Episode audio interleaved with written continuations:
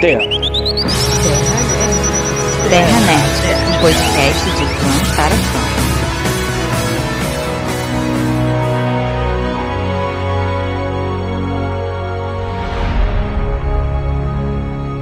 Saudades a toda a nação nédica! Sejam bem-vindos ao episódio mais esperado do podcast da Terra Nédica, porque se eu alguma vez falei mal do Tom Holland, eu tava bêbado, Matheus Volucci. Os filmes com Andrew Garfield como Homem-Aranha deveriam se chamar Homem-Aranha ou Lá em Casa. Ellie Santana. O espetacular Homem-Aranha 3 na minha mesa agora. Lucas Nogueira. Queremos!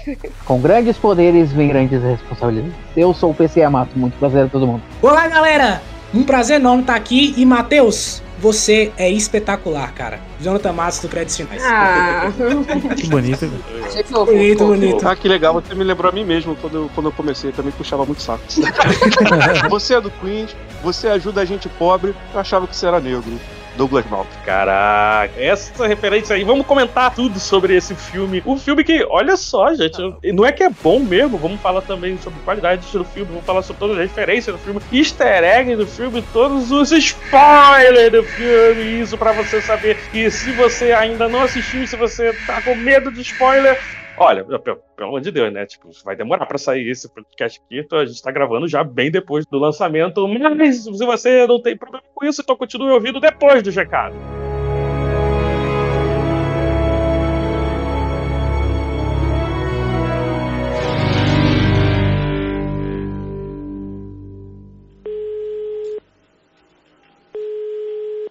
Oi, eu não posso atender agora, mas deixa o seu recado depois do bip.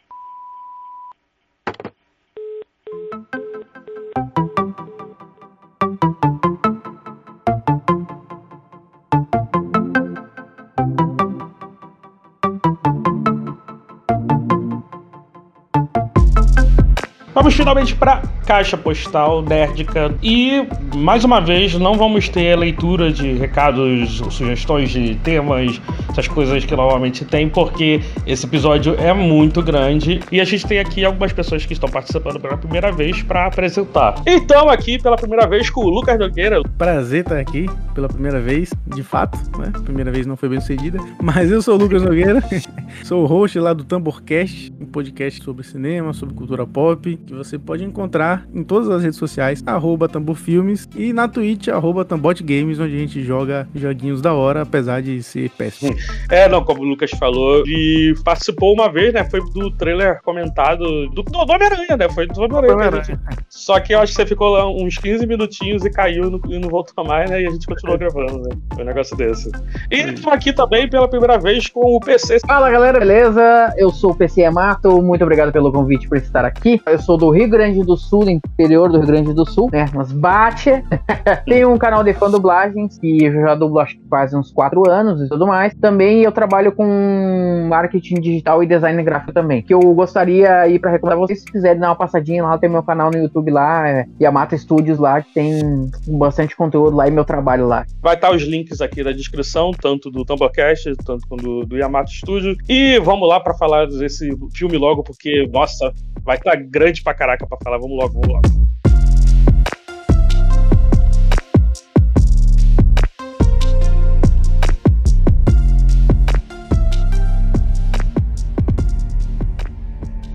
Quero puxar um tópico antes. É sobre spoilers, né? E expectativa e fugir de spoiler na internet. Porque esse é um filme, né? Que vamos falar a verdade, né? Beleza. A gente ficou fugindo de spoiler de coisas que a gente já sabia, né? A gente, na verdade, a gente tava com, medo de confirmar o que, na verdade, a gente já sabia. Né? A gente não tinha certeza. Rapaz, o, o, o bagulho era sinistro. Tipo, é, é um desvio daqui, um desvio de lá, era no TikTok, era no Face, era no Instagram, era no ar. O cara, bem dizer, tinha que virar um, um Homem da Caverna de novo, tá ligado? Pra poder fugir dos spoilers, porque tá, olha, tava tenso, cara. O Jamie Foxx foi o primeiro a dar spoiler, né? Foi há mais de um ano atrás, ele postou no Instagram dele uma foto que tava os três Homem-Aranhas olhando pro Electro com um portal aberto na- no céu, assim, Isso, cara. exatamente. Dois anos atrás. É, e a Sony mandou ele tirar. Então, a partir do momento que a Sony mandou ele tirar, entregou que, que, pô, que não era só rumor, né, cara?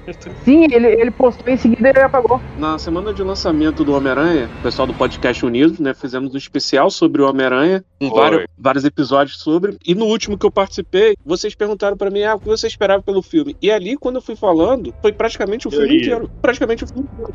O que eu esperava do filme não é nada muito diferente que a grande parte da fanbase esperava. Sim, sim. Você só não previu a morte da tia May, que você tava em dúvida lá que ia morrer o, o Ned ou a... Não, eu acho que ninguém previu essa. Mano, eu peguei a morte da tia May no, na trilha sonora. Eu achei que era o Cap que ia morrer, cara. Porque tinha vazado algumas imagens que parecia que era ele que tinha morrido, tá ligado? Eu tava contando realmente que alguém próximo do Peter morresse, mas realmente, na Era minha certeza. opinião, pelo, pelo próprio trailer e tudo mais, eu achava que era a MJ. Eu achava, foi, né, é- essa que foi a aposta que eu fiz no episódio anterior. Não, você apostou que ia ser o Ned, o, o Maicon. Você apostou que o Andrew ia salvar a MJ. É, Eu falei, não, falei o Ned ou a MJ, mas eu achava que era um dos dois. Eu tinha quase certeza que era um dos dois. pra ele- o Ned tinha que morrer pra ele se tornar o, o outro cara lá. Ele ia perceber que era aquele velho ditado que ou você pega sua namorada ou você pega seu amigo. Não deixou de é, se tornar uma piada dentro do próprio filme, né? Onde o próprio Ned fala, eu não vou virar um, um super vilão, né? Outra piada que o pessoal tava fazendo antes de, de vazar o filme foi naquela cena que a MJ tava caindo, né? E o pessoal falava, não, que vai ser o Andrew Garfield que vai pegar ela, que não sei o que, que vai salvar ela. Pô, os caras pegaram e pensaram, pô, o cara não salvou nem a namorada dele do universo dele, vai salvar a MJ, tá ligado? Eu acho isso sacanagem. Tipo, a hora que ele pegou ela e quando ele caiu no chão lá, ele tava chorando lá porque ele conseguiu salvar ela, foi meio que tipo. Meio que parece que lavou a alma dele, né, cara? Porque Sim. Foi, foi redenção, foi redenção. Mas a gente tá se adiantando demais. Nós começamos a receber visitas. De todos os universos. Olá, Peter. Não sei se vocês perceberam também, mas na semana anterior rolou fake news de tudo que é tipo. Parece até planejado, sabe? Parece que foi de, toda hora que não dava pra saber se era realmente fake news ou não, mas toda hora dizendo que o Tom Holland é, deixou escapar alguma coisa e de que ele não própria contracenava com os três. E, toda hora uma informação nova, assim, e até que a gente ficou, cara, desisto, não quero mais tentar saber. É, é, é, a- não, a própria Sony tava vazando vários, vários conteúdos. Aquela imagem final lá, que tá o Andrew abraçado com o Toby, essa foto já tava no Twitter uma semana antes, cara. Eu, eu- no dia do, que eu saí do cinema, eu fui ver o Twitter e tava essa foto. Aí eu, pô, já, já postaram essa foto. É, eu não sei se foi o PC ou se foi o Lucas que falou agora, né? A gente tava tomando bombardeio, né, de, de informações até o lançamento do filme e era de tudo que é jeito. A não ser que você estivesse numa caverna, você não tava tomando bombardeio toda hora de Foi o informações. marketing. Isso foi o marketing viral da, da, da Sony que foi genial. Porque le- lembra que tava tendo uma briga entre os executivos da Sony e o Zé do Boné, né? O Kevin Feige. Porque um tava querendo soltar no trailer, né? Que ia ter os três logo. E o Kevin Feige não queria, né? Eu acho que eles estavam brigando sobre o conteúdo do trailer. Talvez até essa treta aí foi, foi fake news também. Até essa briga aí foi armada pra poder divulgar. Não sei, porque o trailer demorou muito pra sair mesmo. Houve um ataque de novo de hackers, né, a contas da Sony, e aí acabou vazando informações sobre Então, isso. É essa parada que eu não acredito. É Eu isso, acredito isso aí eu acho que é a Sony que soltou mesmo. Porque eu acho Com que eles falaram, beleza, Zé do Boné, a gente não vai soltar nada no trailer, não. Aí deu, entregou pra algum clarim diário da vida, assim, sabe? A Sony acreditava muito, né, que de mostrar os três ia trazer audiência pro filme, como trouxe de fato, né? Muita gente foi porque sabia que ia ter os três, já tinha visto parte das cenas. É, mas a incerteza foi o que motivou, né? É, na- Exato, é isso que eu ia falar. Exatamente, porque a gente imaginava e tava vendo várias fotos que não tinha como saber se era fake, mas não tinha nada oficial. Então, tipo assim, a gente foi, a gente comprou ingresso né, no escuro, sabe? Assim, tipo, ah, Sim. se. Podia ser uma merda. Eu quero perguntar pra vocês aqui, eu quero perguntar pra vocês aqui, vocês que foram no cinema, né, todo mundo aqui assistiu na, na no primeiro semana de estreia, você, Foi. qual era a sua expectativa?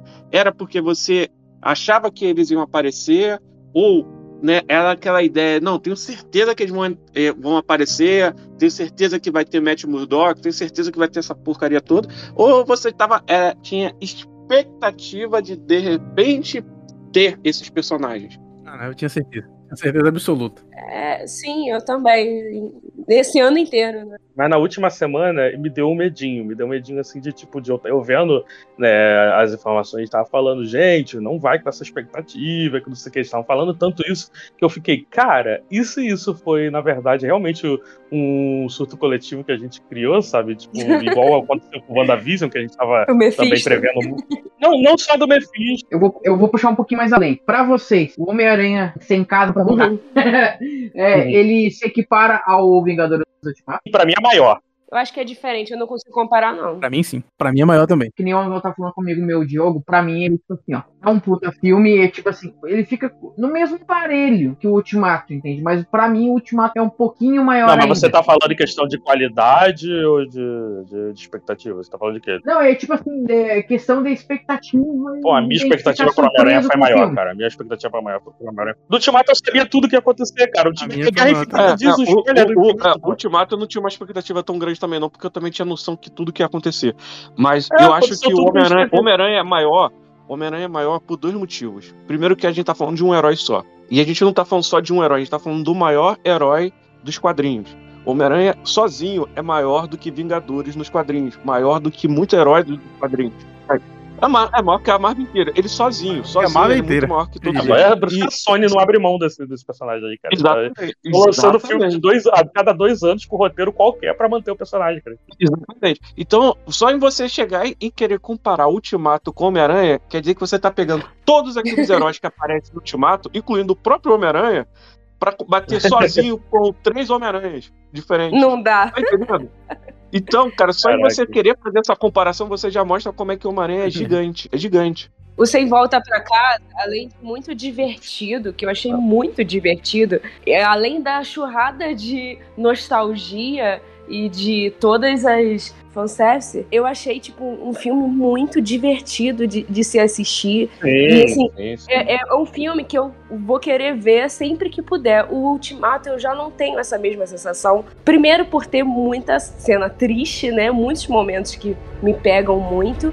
Por ser um filme muito grande. E não tem, não tem esse fanservice. Porra, três horas de filme, né, cara? Eu acho nem bem dá, diferente. dá Eu, acho- eu não consigo comparar. Ultimato é até difícil de encaixar na, na- na cronologia do teu dia a dia. Adoro assistir Ultimato. Não vou fazer isso, cara. É muito difícil.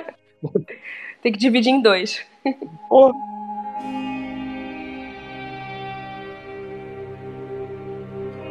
Vamos então falar do comecinho do filme, né? O começo do filme é o final do Longe de Casa. E olha, eu acho que redimiu Longe de Casa. hein? O começo do filme foi muito bom já. É porque o Longe de Casa eu gosto, né? Mas já, eu já achei melhor do que o Homecoming. Olha aí. aí. Só o começo. O filme ele termina em Nova York e a continuação direta em Nova York, né? Eu achei muito bom.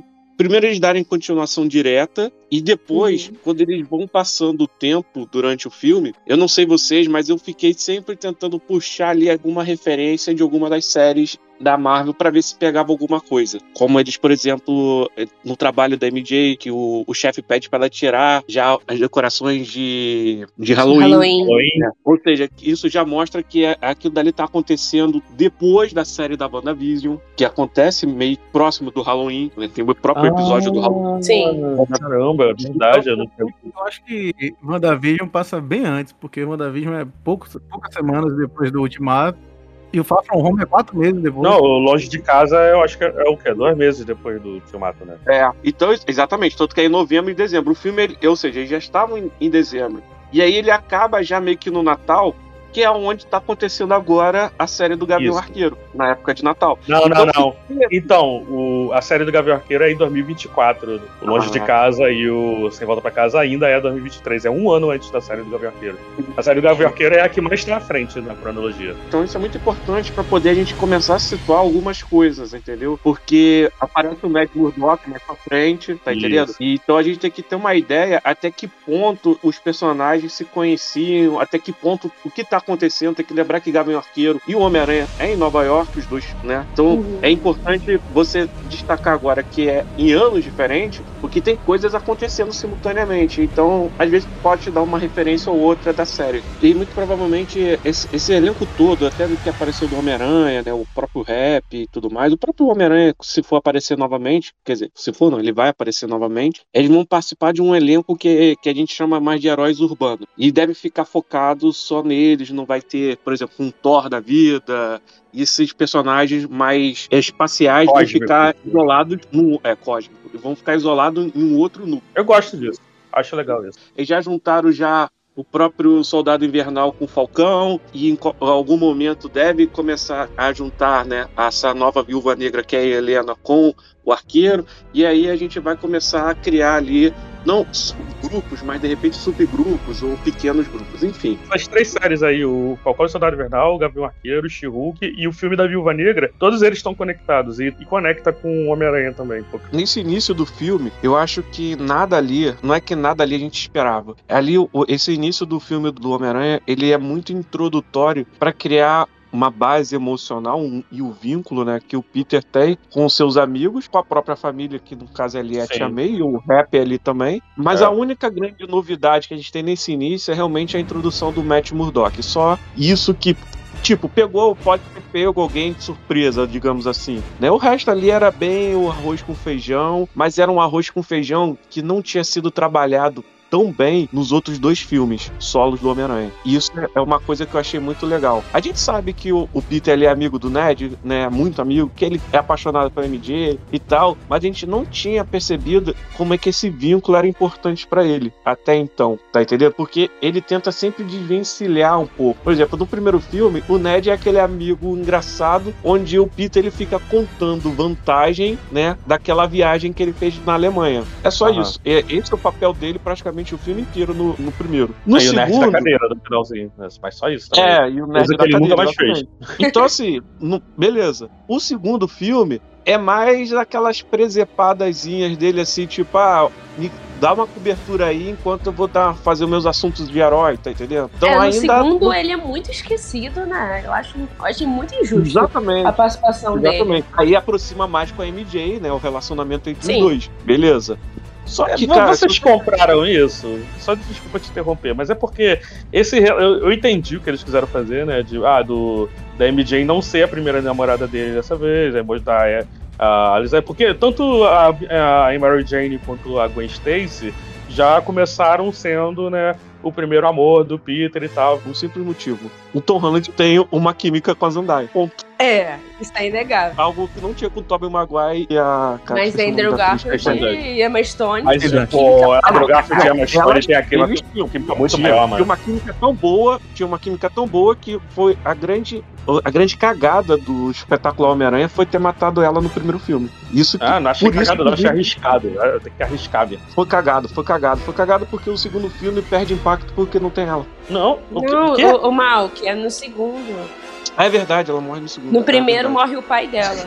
É, tá Caraca, certo, é. é. Eu Que, confundi, eu que filme é legal. que criou na tua cabeça?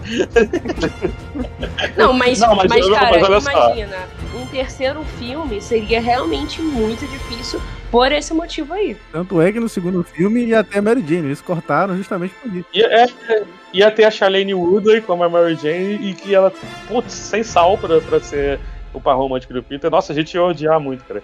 Não, mas o que eu quero saber é porque assim, tá, beleza. Aí do primeiro, eu, eu tava assistindo de novo, né? Acho que todo mundo fez isso, né? Pegou pra assistir os dois primeiros filmes do João do Zap lá pra Sim. preparar pra esse. Do primeiro, você quase não vê a MJ, ela é menina estranha, engraçada e tal. No segundo, ela já Sim. tá com uma personalidade diferente e você Sim. vê o Peter no começo falando, não, porque eu gosto muito da MJ, eu quero sentar do lado dela no avião. Sendo que você não tinha nem visto tanta interação entre os dois no primeiro. Ela tinha sido introduzida, mas não tinha relação. E realmente foi muito estranho ver um filme atrás do outro, porque no, seg- É. no, no fi- no primeiro filme ele tá, tipo, mal lá, porque ele acabou com a vida da Liz e porque ele gostava muito dela, né? Então, tipo, do nada no primeiro sou apaixonado pela MJ. Não, e no terceiro, parece que, nossa, que eles se amam, que eles são namorados há dois anos, sendo que, gente, é, é um filme atrás do outro. Isso não, não passou uma semana, tá ligado? Sim, E a, a química salva muito aí, velho. A química salva muito mesmo. Porque realmente, se a gente for parar pra analisar, não, não faz tanto sentido, não. Não, não faz sentido. Eu falei, eu comprei porque tem uma química do Tom Holland e a Zendaya, óbvio, né? É. Agora, se não tivesse essa química, realmente ia ser muito fácil você, tipo, caraca, que escroto. Ia ser muito mais fácil você não aceitar. No Longe de Casa, eles flertando um com o outro é, é bem legalzinho mesmo. Você fica torcendo mesmo por eles. Parece que eles foram muito preparando a gente, tipo, ah, a gente vai comprar ideia porque a gente tá dois anos, né, esperando entre um filme e outro. Então, tipo assim, na nossa cabeça, são dois anos desse namoro. Sendo que se você vê um filme atrás do outro, você não sente isso. Você vê que, na verdade, né, é realmente um namoro de adolescente, que foi uma semana e o término é um fim do mundo, sabe?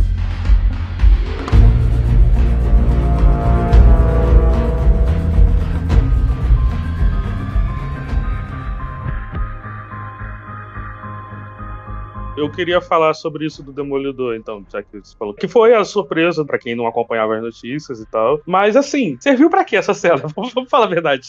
O, o Matt, como advogado do Peter, serviu pra quê? Foi só pra dizer, ó, ele existe. Ele sabe segurar pedras no ar. Eu que até então eu, eu não tinha assistido essa série ainda, eu tô querendo botar pra ver agora só pra, pra ver pra onde vai. Porque assim, essas séries da Marvel Netflix eu era muito assim, cara, não vou ver isso porque não vai dar lugar nenhum. Não, mas vale a pena, vale a pena. Justiceiro e Demolidor vale a pena. Demolidor é muito bom, pô, é muito bom. Você fica triste porque no final. Então, essa é a parada. Não tem porque é um é negócio que foi cortado, né? Porque depois lançou o Disney Plus e eles cancelaram todas as séries da Marvel Netflix e eu fiquei tipo, ó, beleza. Então, assim. Ainda bem que eu não vi, né? Porque não vai ter final essa droga. Mas vai que agora vai ter, né? Então eu acho que eu vou. Agora eu vou é, começar porque o pessoal se empolgou agora. É, o personagem aparece lá no Homem-Aranha, o vilão aparece lá no Gavião Arqueiro, então, pô. É, não, não, e pra ser bem sincero, né? essa, essa, essa série do Demolidor, ela sempre pareceu andar entre o fio da espada. Porque se você prestar atenção, quem assistiu as séries, né? O final da primeira temporada, ela já encerra. Pô, acabou. Dá ganchozinhos pra uma próxima temporada? Dá. Ganchos de leves pra uma próxima temporada. Mas ela já tá fechadinha. A história toda fechadinha. Entendeu? Ah, a segunda temporada, mesma coisa. A história toda fechadinha, dá leves ganchos para uma continuação e só. Tá entendendo? Elas são muito bem amarradinhas, então isso, isso é bem legal porque parece que a Netflix já sabia que qualquer momento podia perder aquilo. Então Ah, já deixava sim. o negócio fechadinho, já dava leves ganchos para aproveitar se tiver ou não. Né? E Sim, aí, sim. quando ela foi lançando outros, né? No caso ali, o Punho de Ferro, o Luke Cage, o próprio Justiceiro, a Jessica Jones, eles utilizavam esses pequenos ganchos da série Demolidor e trabalhava ali. E aí a série trabalhava ali. O que tornava a série Demolidor muito centralizada. Era, ela era mais importante dentro daquele universo. Já que eles não conseguiam ligar os É filmes. o Homem de dizer, Ferro, né? Ele é o Homem de Ferro Exatamente. do universo dele. Nós começamos a receber visitas. De todos os universos. Olá, Peter. E aí você tem essa parte, você tem esse desenvolvimento dos amigos, desenvolvimento da família. Olha, eu ainda tive uma esperança, uma expectativa de que as consequências do exposer, né, da identidade de- secreta dele falar, que a consequência seria muito maior. Né? Eu imaginei que É, achei que foi pouco, né? eu imaginei que o rap ou a Tia May tomaria um tiro, alguma coisa assim ia acontecer logo no primeiro ato Nossa, e que faria isso.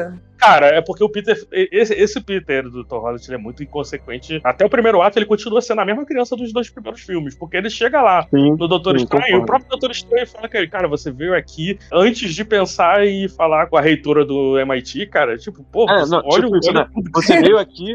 É, Olha que pela egoísmo. solução mais mirabolante, pela solução que mais pode dar problema, em vez de Garoteou. fazer o simples primeiro. Faz o simples, aí, né? Tenta esgotar suas, a- as suas Uhum. opções antes de É tentar pra, algo pra ver como ele é imaturo, né? Pra ver como ele Exato. realmente. Isso é uma coisa que é muito mal trabalhada nos dois primeiros filmes, porque vamos lá, o Tony Stark no primeiro filme do Homem-Aranha, ele joga na cara do Peter que ele é um jovem imaturo, né? Quando ele fala aquela Uhum. É, exatamente. Quando ele fala assim, me devolve o traje que eu te dei, né? Você não é merecedor desse traje. Eu vou devolver, não, porque eu tô pelado. Ele já tá falando ali que Peter já é inconsequente, porque realmente ele, foi, ele fez toda aquela ação lá pra prender o abutre e tudo mais, sem pensar no que aquilo poderia causar. E ele pô, fez uma merda desgraçado no longe É, de casa É, também, né? Exatamente. E aí o filme evolui e tudo mais, ele recusa a entrada dos Vingadores meio que sem querer e tal, papapá. E você pensa, pô, ele vai entender, né? Não, cara, no longe de casa ele continua sendo Ele inconsequente. faz a Ele, mesma ele confia coisa. muito fácil no mistério, ele confia muito, tá entendendo, em tudo. Ele é facilmente manipulado pelo mistério, o próprio mistério Que sacaneia eu ele, acho né? que essa é a personalidade do Tom Holland. Eu acho que o Tom Holland Exatamente. é, é lerdo desse jeito.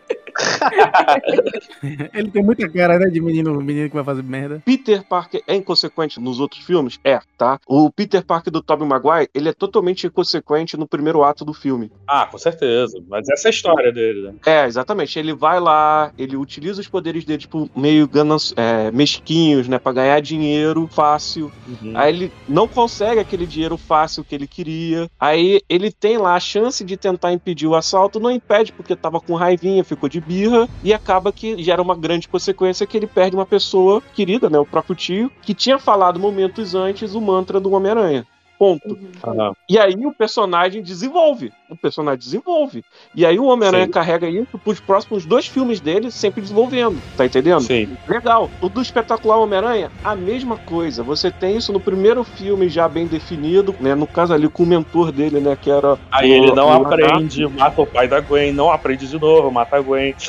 Exatamente, exatamente. Mas ele desenvolve. Ele, inclusive, no, no espetacular Homem-Aranha, quando ele vai lá lutar contra o Rino, no final do filme, ele já mostra uma certa Ele é outro. responsabilidade. É, Exatamente. ele é já. Ele já é uma outra coisa, mostrando que ele, porra, finalmente ele aprendeu. Agora, o Tom Holland, cara, dois filmes e não aprendeu porra nenhuma. Dois filmes, assim, só solos, né? Que ele ainda teve Ultimato, ele ainda Também é bem mais novo do que os outros, né? Também tem isso. Bem mais novo, Mas não, um pouco mais novo. É, é, é, beleza. Eu, eu, eu acho eu legal mostrar realmente ah, um Homem-Aranha de carreira e você tá vendo ele mais imaturo por causa disso. Eu entendi isso no primeiro filme, né? Porque no primeiro filme ele já é depois da Guerra Civil, você já viu, né, um, um moleque de 15 anos e já tava lá lutando contra o Capitão América, tá ligado? E, pô, na cabeça desse moleque, ele é o brabão, sabe? Ele pode fazer qualquer coisa. Então, beleza, nesse filme eu entendo, mas depois de tudo que acontece, ele continua cometendo os mesmos erros. Cara, é assim, é porque a gente tá ignorando realmente muitos erros desse terceiro filme, porque o filme é muito legal de ver. Cara, o filme é muito bom, ele tem um ritmo muito bom, ele é muito, ele é mais- muito mais bem dirigido do que os dois, os dois primeiros e tal.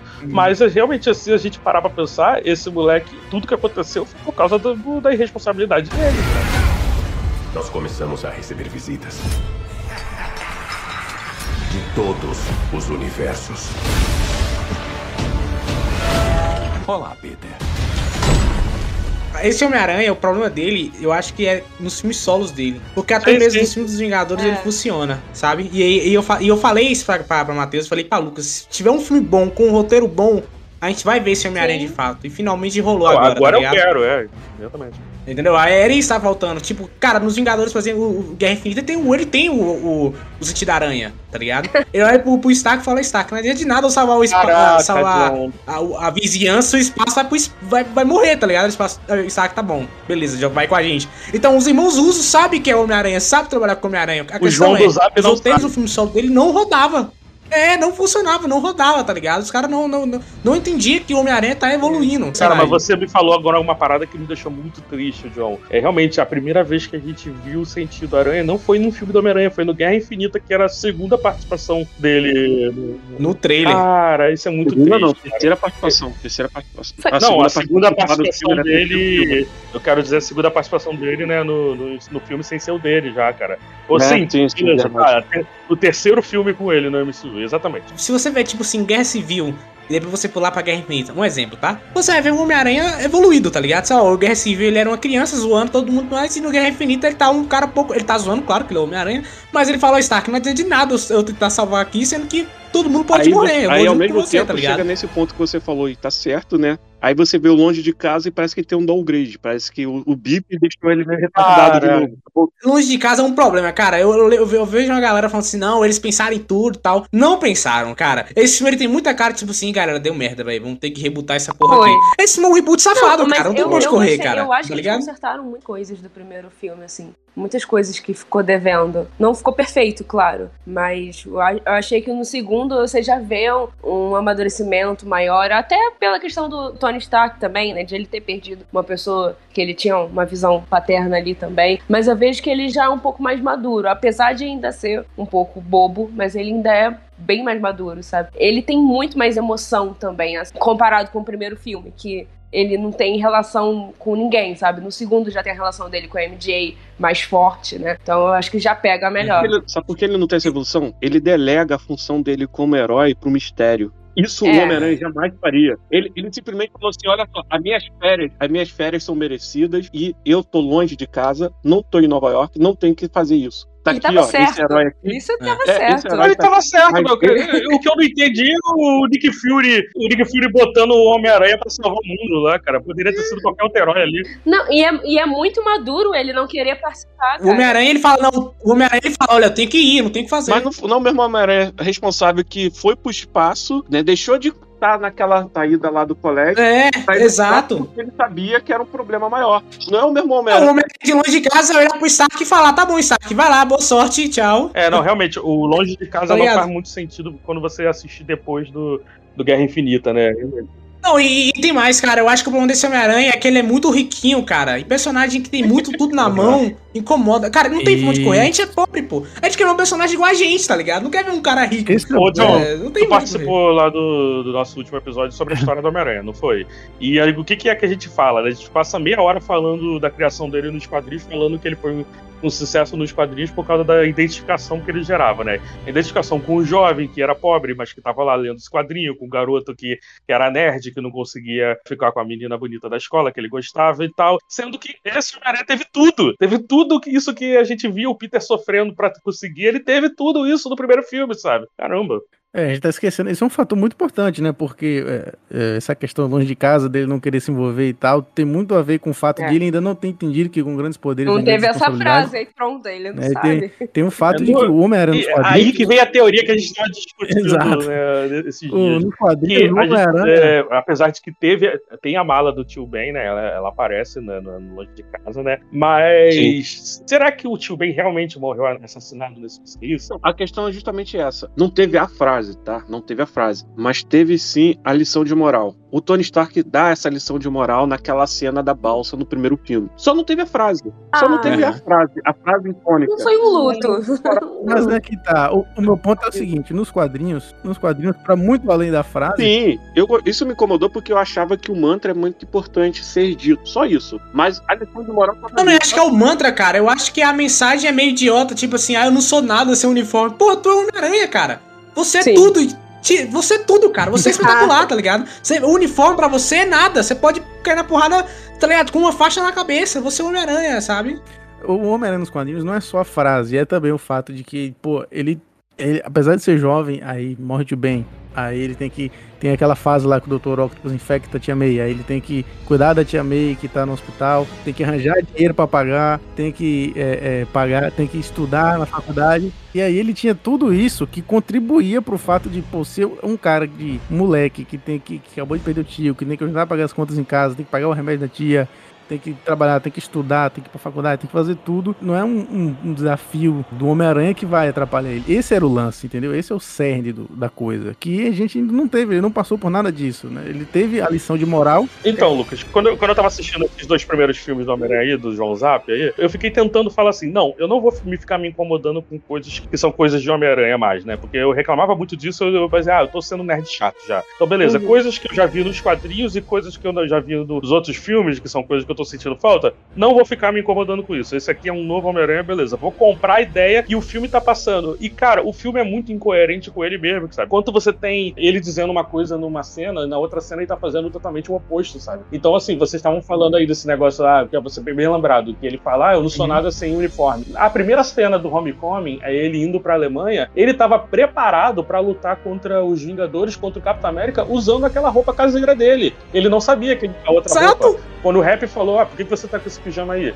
Aí eu, ué, é meu uniforme, é isso que eu. Cara, ele ia enfrentar o Capitão América usando a roupa caseira. Entendeu? E pra, pra, meia hora depois falou, ah, eu não sou esse, uniforme. E não só isso, tá? Você- Uma coisa que você falou, Lucas, de fato, ele teve a lição de moral, mas não teve a perda. Ele não teve a perda no primeiro filme. No segundo filme, Longe de Casa, ele tem a perda do Tony Stark. Ele tem a perda do Tony Vai Stark. E detalhe, e detalhe, não, e detalhe, Não, o Tony Stark, ele comparar, morre não. se sacrificando em Ultimato, mas ele morre se sacrificando em Ultimato. Ele morre como o maior herói da Terra, tá entendendo? E ali, e o Longe de Casa é justamente ele herdando o manto de ser o maior herói da Terra depois que o Tony morre, né? Ele tentando ser aquilo que o Tony botou a expectativa em cima dele. E ele não consegue Sim. corresponder. A verdade é que ele não corresponde. Então, mas esse que era o meu problema, porque o pessoal ficava falando que, ah, porque a perda do Tony Stark foi visualmente pra gente a perda do Tio Ben. Que a parada do, do- da perda do Tio Ben, como você estava muito bem lembrando no primeiro filme, é ser uma inconsequência dele, né? Que o negócio que ele foi ganancioso Uhum. e ele ac- acabou sendo irresponsável e levou à morte de uma pessoa querida pra ele. Não é o maior herói da Sim, isso aconteceu nesse filme de agora. Isso, não é o maior herói da Terra se sacrificando pelo mundo, pelo universo, né? É, não, foi, uma- tipo uma- herói. O, o Tio Não, Ben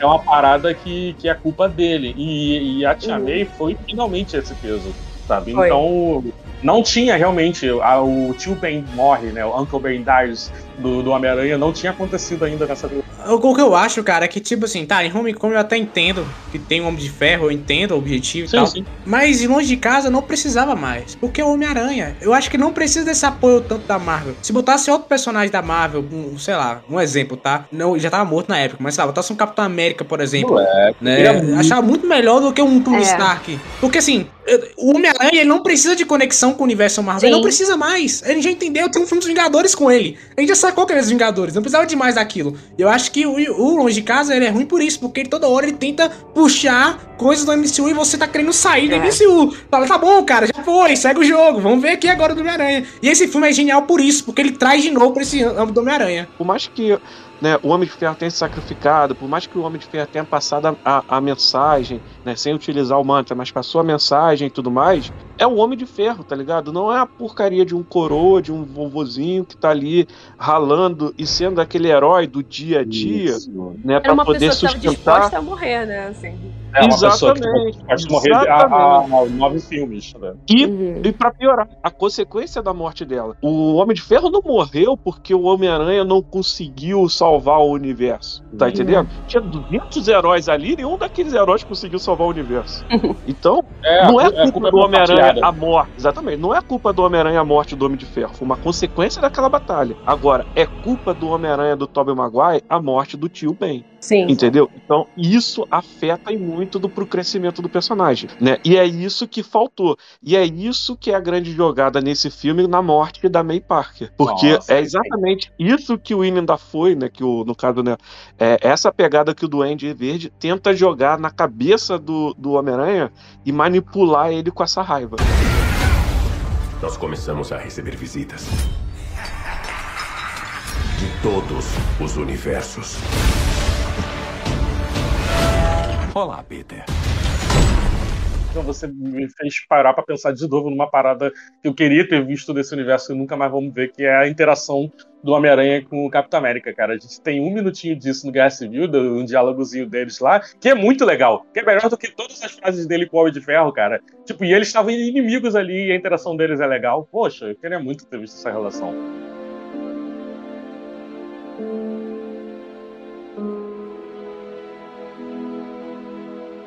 E aí ele chega e faz essa, esse pedido inconsequente lá pro Doutor Estranho. O Doutor Estranho né, vira pra ele e fala: Ué, moleque, pô, é sério isso? Mete o pé daqui. E aí ele volta lá cabisbaixo e resolve ir lá atrás da, da reitora, né, do MIT. E aí começa. É, Vou falar a verdade: o filme começou Não, ali. antes de, antes de ele ir na. Sim, e temos uma cena maravilhosa. Não, ali- aí, aí- aí o filme ele vai melhorando. Sobre esse negócio do Doutor Estranho, quando apareceu na- no trailer, eu falei, caralho, velho, é isso mesmo? A desculpa vai É. ser essa. E no filme, já vendo o filme, vendo tudo que tá acontecendo, eu achei Sim. muito coerente. Porque não foi só Sim, por sim. ele, sabe? Foi por outros motivos também. Então eu falei, caralho, isso também é Homem-Aranha muito, né? De olhar e falar, peraí, gente, tá estragando até a vida dos meus amigos, eu tenho, tenho que resolver isso Uhum, aqui, né? Sim. Não, é, você entende melhor, você entende melhor o, o que, que é o feitiço, né? Porque era estranho você vendo no trailer, parecia que ele tinha errado o feitiço, né? Era pô, muito mal explicado e tal. Vendo o filme, você entende, né, que aquele feitiço era uma parada mais complexa, né? Que na verdade ele ia cruzar a informação mental da consciência das pessoas dos outros universos para dar certo aquilo ali, sabe? Ah, nos outros universos as pessoas não sabem era o Peter Parker, então vamos cruzar essa informação e vai dar certo. E, e não é só isso, né? Ele não erra o feitiço, ele tenta até conter piorar a situação. O que dá a entender é que ele não fez o feitiço. Ele, não, opa, tá dando errado, interrompi o feitiço, mas já ele interrompeu meio que tarde demais. Gente, uma dúvida que eu fiquei. É, tá, Uhum. ok. O Peter foi lá atrás da reitora, aí o Octopus aparece já direto na ponte, não é? Eles se encontram lá na ponte. Que, como ele apareceu ali? O que, que ele tava fazendo ali? Eu ele, foi atrás, sei. ele foi atrás do Homem-Aranha, porque ele não tava vestido de Homem-Aranha. O Peter não, Não tava sei. de Homem-Aranha. Então, como, como ele foi parar ali? Não, é engraçado porque ele fala assim, é, cadê minha máquina? Aí já dá a entender que ele Eu acho que tava ele tava, perto da tipo, máquina, faz- foi procurar Ah, a máquina, não um achou e foi atrás do Homem-Aranha pra procurar. Lá, né? Então eu acho que ele tava, tipo, fazendo merda pela cidade, tentando encontrar o Peter. Oh, fazendo coisas de vilão. É, deve ter Tipo, sido, eu vou fazer um barulho pra ele vir atrás de mim. Carros aleatórios, porque eu sou vilão. Cadê meu trítio? Eu quero meu trítio, cadê? Me dá! Por mais que isso pareça esquisito, pra quem leu HQ, cara, isso é a coisa mais natural, né? Tipo, vilão aparece do nada fazendo coisa de vilão. Eu sou vilão, Vilania, caralho. vilania. Nós começamos a receber visitas. Todos os universos. Olá, Peter. Ele tá confuso, porque ele tava lá naquela cena lá que depois é explicado mais pra frente, né? Que é a última lembrança dele. E aí, Uhum. tipo, ele apareceu do nada em Nova York, uma Nova York diferente da Nova York dele, né? Aí a gente pode até colocar como explicação essa ação dele de vilão, né? Que a própria. Aquelas garras já estavam deixando ele doidão há muito tempo, né? Então ele já tava doidão e pronto, só isso. Ou vai ver, então, pode ser. Eu acho que eu entendi, olha só. É, a última lembrança dele, né, era ele lutando com o Homem-Aranha e tal, o Homem-Aranha impedindo o plano dele, né, que era a parte que ele fala, né, que ele tava agarrando o Peter pelo pescoço, que foi o momento que ele descobriu que o Homem-Aranha é o Peter Parker, o Peter já tava Uhum. é, arrebentando os cabos lá, da, lá daquela máquina, já tava, assim, Uhum. impedindo mesmo, né, só, falta, só que não tinha conseguido desligar ainda, porque já tava muito grande o sol. Mas, então, na cabeça dele, né, e na cabeça dos tentáculos, provavelmente, ele precisava chamar a atenção do, do Homem-Aranha pro, pra ele, pro Homem-Aranha, né, tipo, pra ele brigar com o Achar a Homem-Aranha. máquina, pra ele achar a máquina dele que ele queria Isso, eu- É. eu- do sol na mão. Eu e acho que é isso. Porque ele, ele chama a atenção do Homem-Aranha e aí ele encontra e ele fala: Olá, Peter. Tipo, aquela coisa tipo, como se Olá, tivesse Peter. na cabeça dele, como se tivesse passado algum tempo já, porque ele reage às coisas diferentes que o Homem-Aranha estava fazendo. Ele aparece com quatro braços, ele fala: Ó, temos concorrência e tal. Então, eu acho que é isso mesmo, porque quando chega o Duende Verde, o Duende Verde deu a entender que ele chega ali na ponte porque ele viu que estava acontecendo aquilo ali do Homem-Aranha. Sim, lutando isso faz o- sentido. é. Então, provavelmente o Octopus estava só querendo chamar a atenção pro Homem-Aranha aparecer mesmo. Ele não sabia que tinha outros heróis e o Homem-Aranha aparecer. É isso. Inclusive, isso faz, é, assim, de todas as entradas, acaba que a entrada do Jamie Foxx, né, do Eletro, é mais coerente, né? Que ele tá lá se alimentando. Uhum. Né? Uhum, Então, tipo, sim. é exatamente o que ele faz mesmo. O que não faz coerência é o Homem-Aranha aparecer do nada ali também. Tipo, caraca. Naquele momento, né? Mas o Flint Marco, o Homem-Aranha, ele não morreu em 2007, no Homem- quando o Homem-Aranha 3. Não, ele tudo bem, embora. tudo bem que Então, ele não morreu. Tudo bem que ele não morreu, mas como é que ele foi parar lá?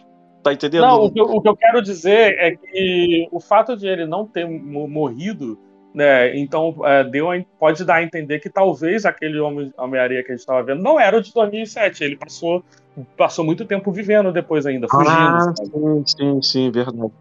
Entendi. Ele pode ser exatamente na mesma época que a gente Sim, tá. sim, sim. É, faz sentido. Aí sim, mas assim, não É. tem explicação. Você tá tentando tirar uma explicação aí. Não, porque pro Peter o tempo passou, né? O, o, pra ambos os Peter. O, o Toby a gente vê ele muito mais velho, o, o Andrew tá um pouquinho mais velho, sabe? Então dá pra ver Uhum. que passou o tempo. Foi os que morreram que, que vieram de outro espaço-tempo. É. O que, o que pega aí é que ele fica o tempo todo batendo que ele quer voltar pra realidade dele por causa da filha. Mas a filha dele, se passou esse tempo todo, já é adulta, já tá, sei lá, já é, já é jovenzinha, já não é uma criança tão necessitada dele, já não tem essa, essa ligação. Ele deve ter morrido em algum momento. Ele sabia que todo mundo tinha morrido, mas não sabia que ele morreu, né? É, não, não tem como saber, né? Não Porque o, o Doutor Estranho, ele fala uma que deixa a gente muito com, com a cabeça coçando, assim. Que ele fala, todos eles morrem enfrentando o Homem-Aranha. A gente não viu o Lagarto e o Homem-Aranha morrendo, né? Pode ter sido coisa que aconteceu depois. Embora aqui no, na cena final também o Tobey Maguire ele dá uma, uma aliviada ali pro Homem-Aranha, tá entendendo? Ele, ah, não, não, a gente, você vai voltar pra casa, vai ver sua filha, só fica aí. Ele fala isso no finalzinho também do filme. Uhum. Enfim, cara, a gente, a gente vai ficar divagando nisso aí, que é um grande furo de roteiro, assim, uma, algo que não tem explicação e nem é, nem é tão necessário ter explicação também. Então, É que parece que toda essa parte de multiverso desse filme, né? Parece que é coisa que foi enfiada depois, né? Parece que eles tinham um roteiro preparado pra, pra no, no Way Home mesmo, né? Pra ter um Homem-Aranha fugitivo e tal. Só que o pessoal ficou hypando toda essa coisa de multiverso, principalmente depois do Aranha Verso, né? Do, do sucesso do, do desenho do Aranha Verso. Pô, ganhou o Oscar o filme, né? E Sim. aí eles começaram. tive- Ah, Chris McKenna e. Não esqueci o nome do, do outro roteirista. Vocês vão ter que mudar o roteiro aí, ó. Tem como encaixar multiverso nessa merda aí? Vai ter que botar. E aí, tipo, É. portanto, a partir desse momento, quando começa a aparecer esses outros vilões, sabe? O filme fica corrido de um jeito que não tava antes. O filme tava, tava corno. A partir dali o filme fica. vira outro filme. É, e ele corre muito mesmo. E ele corre tanto que, até pela parte que, que a própria Ellie falou, né? A gente tem a introdução de dois vilões na cena da ponte. Logo Aham. depois tem aquela, tem aquela conversa, né, do Doutor Estranho com o Peter, né, sobre que os vilões vão morrer e tal, papapá, né? O Lizard já é introduzido, tipo, ah, já aprendi esse aqui, tá entendendo? Pronto, nem vai aparecer, ele já tá aqui já. Inclusive, o, lagarto, ele fica preso praticamente o filme inteiro em, em lugares É diferentes. mesmo, né? É, ele, ele Ainda é bem, tratado a gente como agradece, um animal enjaulado. né? É. A gente tem isso, aí tem a briga do, do Doutor Estranho com o Peter, que é uma briga muito maneira, muito legal mesmo. Sim. Aí a Que eu, gente tem a sinceramente, não do... entendi muito o que, que aconteceu, não. Eu fiquei um pouco confusa nessa hora. Eu gostei muito dessa parte, porque Peter Parker, assim como nos quadrinhos, eu tô, tô parecendo o cara chato que fica logo nos quadrinhos, né? mas não é isso não. É porque assim como nos quadrinhos, ele sempre combate o adversário entendendo a situação e ele usa a inteligência dele pra é, resolver e arranjar forma de derrotá-lo. Então, nesse momento, é a primeira vez que a gente vê o Peter tendo esse tipo de atitude. Ele começa a entender como rápido, funciona a, moleque. espe- a Como? dimensão espelhada. Nessa cena do Doutor Estranho, ele não só faz, como ele explica, né? Não quebrando a quarta parede, mas falando alto, né? Pensando alto, explica pro espectador como ele teve essa ideia. E isso é muito Uhum. interessante, porque isso é bem focado das HQs mesmo, né? Que é o Peter, ele sempre procurando as soluções e, e arrumando o jeito de como confrontar o inimigo, entendendo como funcionam as armas do inimigo ou os poderes do inimigo. E, e vamos ser sinceros também, o Doutor Estranho, se quisesse, derrotava ele fácil, né? É, a, a verdade, a grande verdade é essa. Ele segurou porque é uma criança. Ele ficou zoando o Peter, ele pendurou ele pra ficar atravessando entre dois portais pra sempre ali. Ele tava zoando o Peter. Eu né? Acho que ele subestimou o Homem-Aranha. Acho que foi isso. Ele subestimou, ele, fa ele faz com o Homem-Aranha a mesma coisa que ele fez contra o Loki na primeira, apari na primeira vez que É, eles se é, é. né? É a mesma coisa. Ele faz aquilo ali e, e aquilo é piada, ele tá, faz com piada ali, ele tá brincando com o Peter. Ele é surpreendido pelo Peter quando o Peter entende como funciona a dimensão espelho e prende ele. Mas tem uma parada que foi jogada ah, dessa parte aí, que, eu- que não é explicada e é realmente jogadaça. Que quando o Doutor Estranho empurra a projeção astral do Peter, né? Que ele fica, ah, eu morri e tal, e tal. Tipo assim, ele tirou ele do corpo. Não tinha como É. o Peter ter controle do corpo dele, na verdade. Sim, né, sim, se a alma isso tava fora do corpo. Ele fica nadando. Corpo do Homem-Aranha fica fugindo do, do Doutor Estranho. Então, o Doutor Estranho ele fala assim, cara, co- como que você tá fazendo isso? E, tipo, não É. sabe, ele tá agindo, então tá, ele tá fazendo um movimento diferente com a alma dele e o outro movimento diferente com o corpo dele. Como que ele fez isso? Eu também não entendi. A explicação pode ser alguma coisa ligada ao sentido aranha, mas como isso não. Tá entendendo? Não Nossa. fala nem nada. E tu tá surpreende também o Doutor Estranho que ele fica, caraca, pô, o roteiro aqui tá apelando pra caralho pro meu lado. Cara, caraca, aí, roteiristas, aqui vocês quiseram me derrar, não, é. Aí, isso- é isso aqui que os otakus chamam de Naruto Jutsu, entendeu? Porque tá, tá foda aqui, mas tá, tá tranquilo. Aí, mas tirando isso, cara, até o, o fato dele ter ficado preso um tempão e só aparecer no final do filme, né? Que eu acredito que depois, nas cenas pós-crédito, tem umas cenas ali que aparece ele no- na dimensão espelho com alguma voz na mente dele que parece ser o Doutor Estranho do Orif, alguma coisa assim, eu acredito que ele se soltou muito fácil daquilo e ele só não saiu da dimensão espelho porque ele tava falando com alguém que tava jogando na cara dele que ele fez Ah, merda. Resolvendo outra coisa. culpado? Ah. É, exatamente. Eu acho Mas que é por isso não é que demorou. mostrado, né? É um negócio que a gente não sabe. É, não é Talvez- mostrado, exatamente. Isso não é mostrado. E ele só vai aparecer na cena final do filme porque o Ned sem querer abre o portal pra ele. Então você, Porque- Malte, você acha que o multiverso da loucura acontece enquanto o Doutor Estranho não tá aparecendo no filme, né? É, seria Sim. legal. Sim, simultaneamente. Eu tenho Interessante, interessante. Gostei dessa teoria.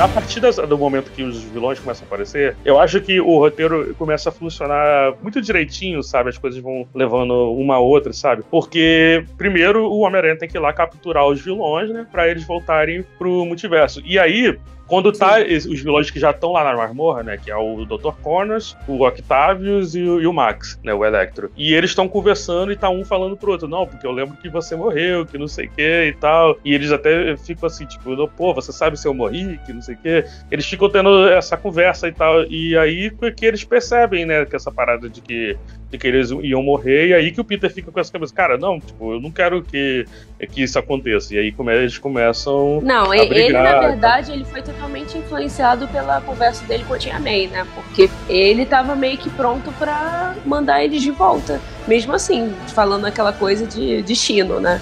E o Doutor Estranho falou uma parada que a, a morte deles, né, lutando com o Homem-Aranha, é uma constante do universo. Então, assim, a gente não pode mudar. Mesmo que a gente tente, eles vão voltar pra lá, eles vão morrer. O fato daquilo tá acontecendo e aquela linha do tempo não tá sendo podada, né, e eles terem realmente mudado tudo, né, e provavelmente criaram nova linha do tempo, é porque aquilo já se passa depois do- dos eventos de Loki, né. Para o ódio de John, né? Como eu falei também no outro podcast, né?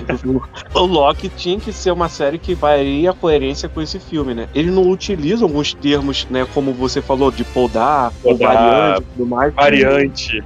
Que tá na série, mas você claramente que assistiu a série Loki tem de melhor as explicações do Doutor Estranho. Ele tenta explicar ali pra quem não assistiu. Mas É, se você sim. assistir, você entende mais fácil. Inclusive, a, a linha do, do tempo do, com- do Tom Holland, né, do Homem-Aranha Tom Holland, é a sagrada, porque o Andrew e o Toby são as variantes. Porque o fato de. Exatamente. É, o fato de das coisas terem acontecido diferentes pra ele, não ter Vingadores lá, eles serem os heróis, sabe? Tem muita coisa lá que é conveniente pra eles serem o maior herói da Terra, sabe? É porque eles são a variante, entendeu? Eles que realmente são do mundo que não é o mundo principal. O mundo principal é aquele ali que a gente tava vendo. Tem por causa daquela, daquela piadinha do JJ. É. Ah, sim, sim, verdade. É, Sim. quando ele vai criar o Doutor Octopus, inclusive, ele fala, ah, Doutor Estranho, ah, bom, mas existe. Verdade, eu não tinha eu não Mas tinha ele não faz ideia que é Vingadores, o próprio Toby. O que, que é Vingadores? Você é uma, uma banda? Tá. Aí tá, aí ele prende o Doutor Estranho e aí ele leva os vilões lá pra casa do, do Rap, que é porque lá ele tem, né, a máquina que gera as coisas lá que eles iam precisar. Eu acho Tem essa um, parte pouco, um laboratório portátil do Tony, né? Verdade, é um laboratório Isso, portátil do Tony. Bem rudimentar, né? Porque ainda tem o retor arqui- antigo e tal. É uma impressora Esse- 3D, na verdade. É verdade. Não, não, mas tem um retor arc que era dentro do, do laboratório. Tem, tem. Eu Mas acho essa é- parte muito maneira, que você vê o diálogo entre o, o- aquele Peter e aqueles vilões lá dos outros universos, cara, o Norman vendo o Peter e falando, nossa, impressionante, sabe? Ele fazendo várias coisas assim que, tipo, que ele até fala, pô, tu, tu não quer tra- trabalhar pra mim, não, cara, sabe? Pô, tu até de- né? Isso é muito legal porque a gente tá vendo o Peter sendo inteligente, sabe? Coisa que a gente não via ainda. Então, cara, uma coisa, uma coisa que eu, que eu achei legal é que, tipo assim, é, é você ver o Peter Parker ajudando até mesmo os vilões, cara. Sim, sim. Que é algo que, que, que é um que o super-herói faz, sabe? É. Isso eu achei muito interessante. E ao mesmo tempo mostrar que ele é uma pessoa Uhum. inteligente que olha e fala, ó, analisei aqui, fica o problema aqui, então eu vou criar um sistema pra que consiga tirar as vozes da cabeça do Octopus, entendeu? E ele vai criando todos esses sistemas, cara. Eu achei isso muito inteligente também pegar esse lado científico do personagem, né? Que, isso é que bacana não tinha demais. acontecido até então. né? Não tinha. Tinha, um, pô, tinha só um pouquinho lá no, de Ah. volta, no- longe, de volta, de volta em ao lá, né? Mas Aí tem um vislumbre disso no Longe de Casa, quando o Peter ele tá na, na cena do avião do Tony Stark e ele começa a montar a roupa dele do Flamengo, né? Que é aquela roupa vermelho e preto. Ah, O meu. Aí- É. Aí, continua sendo do Flamengo, tá? Agora é com dourado também. Que também tem um logo do Flamengo que é dourado e vermelho e tal. aí ali você tem o rap olhando, né? O Peter, só que o rap ele tá pensando em que? Caraca, me lembrou o Tony lá no início da É, carreira. sim. Ou seja, de novo, É. o Peter com a sombra do Tony.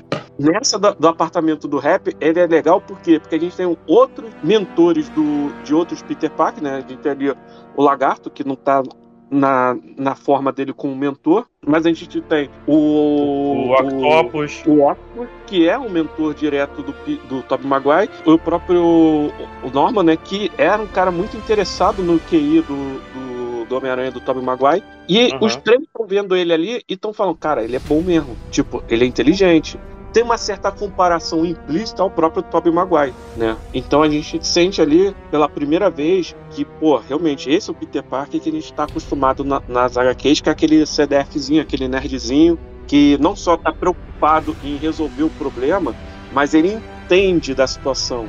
E ali ele tem um pouco do apoio desses personagens. Então, não dá a entender pra você de que mudou o personagem também? Tá? Igual eu tava, eu tava falando agora, a Zendaya aí nos três filmes, ela tá um personagem diferente. O Peter, você não acha que ele tá outro personagem? Porque você não vê ele, ele sendo inteligente assim nos outros filmes, cara. Você não vê Eu ele não fazendo acho que essas mudou, não. Acho que só não tinha Sabe mostrado. onde que eu vejo que a chave... Então, mas você sabe onde que eu vejo que a chave dá uma giradinha e ele começa a mudar mesmo?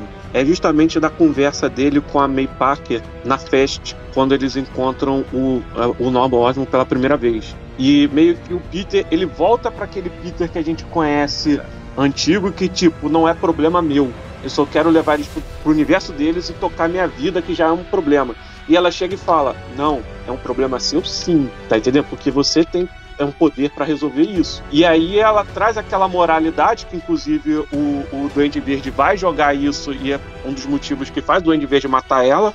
Né, que ele chega e fala, ela vomitou a moral dela pra cima de você e você simplesmente aceitou. Então é ali que tem a primeira girada de chave para essa mudança brusca do Tom Holland. Hum. Não, mas eu tô falando em papo de inteligência mesmo, cara, porque você não vê menções à inteligência dele no- nos dois primeiros filmes. Tá, no primeiro ele, você vê ele no laboratório. Fazendo as teias, de vez em quando fazendo alguma coisa que ninguém sabe o que é. Não. Eu acho que ele realmente fez um estágio. estágio. Apesar de. Pois é. Eu acho que ele Pois deve é. ter feito um estágio, deve ter aprendido algumas coisas, cara. Sim. É, não, a gente tem uma ideia que ele é prodígio. A gente tem uma ideia que ele é prodígio, tanto que o cara tá É, tentando mas não passar era mostrado isso antes.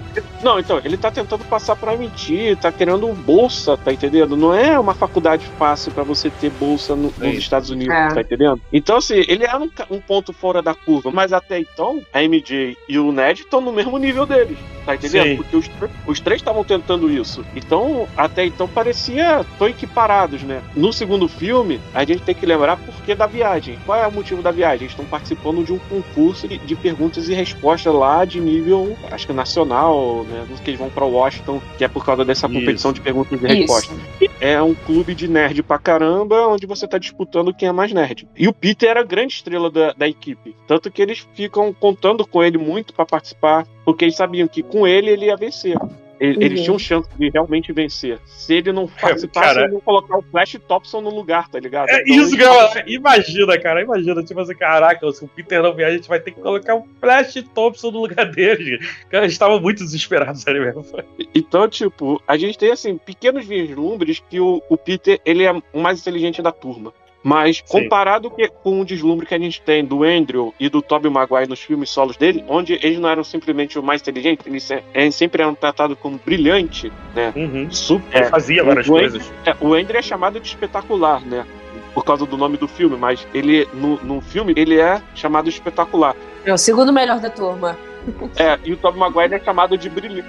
No, no primeiro filme de espetacular, o Connors, ele tá, né, o que, 20 anos lá tentando fazer aquela fórmula pra curar ele lá e ele não tava conseguindo resolver. E o Peter chega e olha, tipo, ah, não, você tá errando aqui e tal. Aí, tipo, ele muda a fórmula e, e consegue resolver. E ele fica tipo, caraca, de onde veio esse moleque? Sabe? E você falou agora do Octopus que chama ele de brilhante preguiçoso. Na verdade, foi o, era o Connors, né, que chamava ele de brilhante preguiçoso e falou isso pro, pro Octavius. E ele faz, uma- e tem uma cena bem parecida que, na verdade, o, ele tá vendo os cálculos lá do Octavius e o Peter percebe, cara, esse cálculo não vai dar certo. Ele até questiona algumas coisas e ele fala, pô, você tá questionando um gênio, você é só um garoto da faculdade, sabe? E mostra uma cena dele na aula lá do Connors e ele tá escrevendo assim no, no papel, né, os, os cálculos lá do Octavius e ele tá vendo que o cálculo ia dar errado antes de, de explodir lá o Trítio. Então, assim, você vê ele fazendo várias coisas brilhantes, assim, sabe? É, todo mundo diz o tempo todo que é brilhante. Ele, ele leu os artigos do, do, do Norman quando ele tava no colegial, sabe? Tem várias menções assim.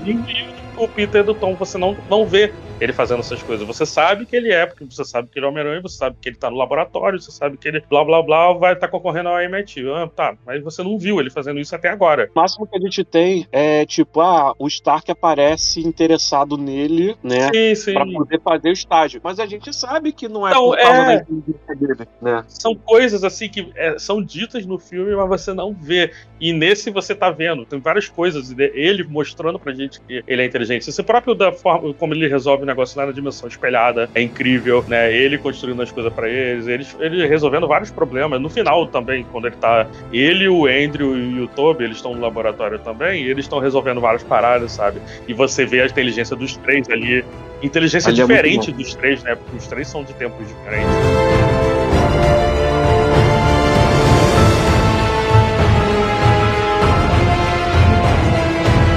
Então a gente tem ali essa mudança, e ali a gente também é quando a gente percebe que, apesar dos vilões admirarem ele, começam a, a ter aquela regressão, né? De não, peraí, é o, é o Homem-Aranha, o Peter Parker, ele vai sacanear a gente. Porque não sei por que os vilões acham que ele vai sacanear eles, tá entendendo? Mas, Na pô, verdade, mas foi é. o Duende Verde. O Duende É. Verde que ficou botando isso na cabeça. Não, não, não, não, não. O Homem-Aranha não tinha motivo nenhum. Ele já conhecia a índole do Peter Parker. É. Ele poderia falar assim, E, tá bom, e Peter o Parker, próprio. vou- é, vou- e o, e o Jamie. Foxx, né? Que o Ele Electro. acreditou ele- no Duende Verde. E o, o lagarto também, o lagarto também falou, ó, Peter Parker, eu avisei, hein, seu arrombado, agora eu vou te enfrentar. Não, cara, peraí, né?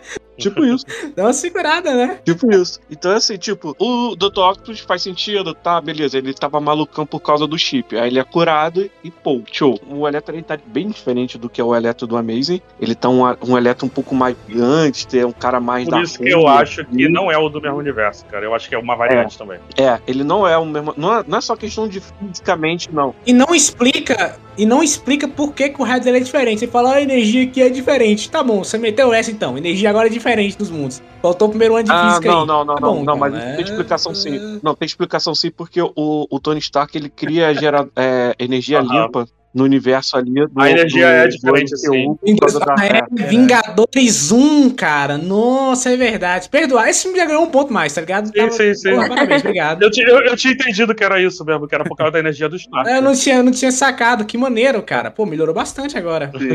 Não, não, mas é verdade. Isso, me- isso melhorou bastante. inclusive, Isso muda o visual dele, mas só que o Ah, Electro. Você mudar o raiozinho, mudar a cor do raiozinho, maneiro, mas ele vira outro corpo, né, sabe? É Não, não. doido. Mudar É energia limpa. dele, mudar- Ah, agora sim, pô! Ah, não, eu estou questionando então. É, força, é muito forçado, mas eu, eu, pra mim funciona. É, não é uma coisa que atrapalha o filme, né? Deixa melhor, É. na verdade. É, exatamente. Mudar o físico do Jamie Foxx ali, eu até entendo porque, tipo, o corpo dele ali é um corpo criado por ele. Então era a Exatamente. forma como ele se É via. quem ele queria ser. Exatamente. O que não faz sentido é a mudança dele como cara da rua, tá entendendo? Aquele que ele não era. Ele, Ele sabe, vira o Django, né, ele- cara? Ele tá, meio ele tá meio gangster no filme, ele não é aquilo. Ele não era aquilo, tá entendendo? Ele não era É. gangster. Ele- o, o Eletro da HQ é gangster, mas o, o do filme do Amazing não era, tá entendendo? É, não faz sentido essa mudança. A gente aceita porque ele ficou muito mais parecido com o da HQ. É Por isso Nossa, que achei o aceita visual fácil. dele lindo dessa vez. Sim, né? Aquela roupinha verde e os raios Ele amarelos. parece muito pô, fora do lindo. filme, né? Parece muito como o público reagiria dentro da situação. Tipo, tá lá todos os dois vilões, eles começam a brigar, ele fica, eita, eita, ele é movido, né, cara? É isso, o Enter. Ele solta o Enter. Ele, tipo, pô, agora ficou interessante aí. Inclusive, essa foi uma discussão que a gente teve lá no grupo do, do WhatsApp, né, da Terranet, que, que a gente comentou muito, né, a atuação do William Dafoe, do Jamie Foxx e do próprio Andrew Garfield, né. Os três pareciam que estavam muito empolgados, estavam gostando muito do- dos seus personagens e Eles- da é, forma Eles que queriam estar estava ali. filme. É, parecia que eles queriam muito ali. Então, isso, assim, Tanto que eles voltaram melhores. Né? Eles são os que tiveram voltaram maior muito melhor. Muito melhor. E assim, deu vontade da gente pensar, pô, cara, queria tanto mais do Norman Osborn, queria mais do Jamie Foxx, queria mais do Andrew Garfield. E, é, eu Sim, fiquei com, esse sentimento, fiquei com um sentimento muito triste do Toby. Eu praticamente desencantei total da trilogia do Homem-Aranha, do próprio Tobey Foi a Maguire. despedida dele. Tanto que se ele morresse, eu acho que ia ser legal pro É. filme até. E aí que vem uma parada pra mim, assim, aquele corte no, no negócio não é de nada, assim, todo mundo ficou, meu Deus, ele vai morrer. Ah, não, não, gente, já levei uma facada antes. Ah, sou Bolsonaro. Porra, cara. Aí Tá virou, virou presidente logo depois disso, né? Ele voltou ele pro mundo dele e morrido e à tá tudo presidência. bem. De cara, É. inseriu em perto, hein? Gente, a verdade é que o Tobey Maguire ele é velho, ele tem a coluna Não, e- e- e- ô, voltar Lucas. Ele só Ô, Lucas, me fala aí, se não é muito dele que eu volto. Só que eu não vou vestir esse uniforme o tempo todo, não. Então, tanto que ele volta com roupa normal. Oi, galera, tu dá uma passeio aqui. Vim aqui dar vestir o uniforme do Homem-Aranha, vestiu o uniforme do Homem-Aranha e foi embora, tá ligado? Mas- o Andrew não. mas o esse- Andrew já tava com o uniforme o tempo todo, já Mas tava o mais, problema- né? mas esse negócio do uniforme é um problema muito sério que o Tobey Maguire tem com o Homem-Aranha, porque desde quando a primeira trilogia do Homem-Aranha foi feita, né, ele não, não é que ele não gostava do uniforme, mas ele tinha raiva, né, porque ele foi negociar um, um aumento de salário com a Sony. E a Sony simplesmente chegou e falou: Cara, a maior parte das cenas é CGI, cara. Então, tipo, se você não quer participar, a gente coloca em outro lugar. né? E aí ele ficou com uma raiva disso. Ele queria mais que o rosto dele Ele não aparecesse. fazia nenhum trabalho dele. Mas diferente do Andrew também, cara, o Andrew Garfield, ele. Diferente do, do Andrew Garfield pro Toby, né? A gente não tá incluindo o Tom na equação aqui. O- Porque o Tom é fã também. Mas o, o Andrew, ele é muito fã do Homem-Aranha. E tem mais, cara. O Toby, por mais que a gente ele tenha seus problemas, ele teve dois filmes bons do Homem-Aranha. O Andrew não tem quase nenhum, cara. Ele Não teve, é. Por um E- ator que é e- dito fã declarado do Homem-Aranha, ele deve realmente ter assim. Ele tem uma sensação que tá devendo, sabe? Que faltou um pouco dele. É. Uhum. E não faltou, porque, na minha opinião, o Amazing não é ruim por causa dele, é ruim por. Não, e ele mesmo não tava muito afim também do, do que tava rolando na época dos roteiros. Ele fala, cara, Sim. isso aqui não tá legal, mas eles são um ator. Ele não podia chegar e falar, É, o roteiro é. todo. Não, não, não é Cruz, tá ligado? Não, Mas aí você via que ele também tava insatisfeito, né? E agora, né? O problema é que ele era só um ator. Ele não era o Ryan Reynolds que pegou o Deadpool e pagou pra fazer aquele filme, tá entendendo? Ele- então, Uhum. tipo, o Ryan Reynolds chegou Ah, então falou, isso "Não, que o Andrew Garfield tinha que fazer, né? Eu estou dando Ah. dinheiro. É, ele não era produtor, né, do filme. Ele não podia, podia mandar, né, cara? Exatamente. Tanto que, tanto que, eu não sei quem foi que falou, acho que foi o Douglas, né? Foi o Douglas que falou isso. Que nos roteiros vazados, né, mudaram, pro, mudaram o roteiro pro Game Fire, Game Fire, olha, cara, eu acho que você cortava isso aqui, cortava isso aqui, e o filme melhorava, e era justamente o que a gente não gostava dos filmes dele. Sim, que era o sim. quê? Os, a trama dos pais dele, aqueles vilões vindo tudo de uma vez. Cara, dá uma segurada nisso aqui, vai com calma, sabe? Tanto. E, eu acho que o Andrew, até mesmo o Andrew, ele, ele leu e falou, cara, isso aqui não tá legal, mas ele, ele tinha que continuar, tá ligado? Porque ele gostava do personagem, né? Ele amava o personagem. É muito triste você ver ainda entrevista dele falando depois, né, dos fracassos do filme e tal. E isso, pô, dá raiva da, da, da internet, né? De como que a galera não sabe separar. Que, tipo, ele falando que é, é, é muito chato e que ele sempre gostou tanto do personagem e as pessoas odeiam ele tanto quanto ele é- ama o personagem, sabe? É. Por uma parada que não foi culpa dele. Isso é muito triste. E, Muito pô, pesado. é muito- eu fico muito feliz da redenção Exato. que ele teve nesse filme, cara. Tá- E eu tô vendo a reação da galera na internet. tem- Tá tendo, tá tendo hype muito maior pro Andrew Garfield ultimamente, depois do filme, sabe? Depois de, de- do, do que eles. Eles realmente parece que entregaram um roteiro ali pra ele voltar espetacular. É, cada um ali teve um, um roteiro né, feito para uma, uma subtrama, né? O Toby e o Andrew tem uma subtrama que é bem desenvolvida e bem trabalhada demais ali. Mas tem uma coisa também que é importante destacar, vamos lá, o Toby Maguire ele tem 49 para 50 anos já, e o Andrew tá Caraca. quase chegando a 40 anos. É, ele tá quase chegando a 40 anos. Ele já tem 38. 38 anos. 38. Então, assim, são diferenças de 10 anos aí entre o Toby Maguire pro Andrew e quase 10 anos entre o Andrew pro, pro Tom Holland. Uma Mais de questão... 10 anos. O Tom Holland tem 24, se não me engano, cara. É, É, uma diferença é muito de 10 grande. anos. Então, assim, a gente tem uma, uma questão aí de. Se a gente quer ó, o Andrew como Homem-Aranha e tudo mais, tem que entender que realmente ele tem que fazer um Homem-Aranha muito mais velho, um Homem-Aranha bem diferente. Não é tão diferente da HQ, porque a gente tem versões do Homem-Aranha mais velho, mas já o Tobey Maguire, cara, é muito difícil a gente imaginar um Homem-Aranha cinquentão e o cara quatro. É, Acho que pra ele dá. é muito bom encerrar agora. O cara nem faz as cenas dele. Sim, o Andrew ele pode queimar ainda, principalmente se você pensar em Miles Morales. Acho que ele pode fazer uma parceria, ele sim, com o Miles Morales fica legal. Ele O sendo Tom o tutor Holland. do Miles Morales, é isso. É, o Pode Tom ser. Holland como, como, tutor do, do Miles Morales fica esquisito, porque a gente tá pensando em duas crianças praticamente, né? O Miles Morales ele de seus 17, 18 anos, com o Tom Holland com 25. Tá muito É, cru tá. ainda. Agora, o Andrew Garfield não. O Andrew Garfield, ele, ele sim pode entrar pra fazer o Homem-Aranha do Miles Morales.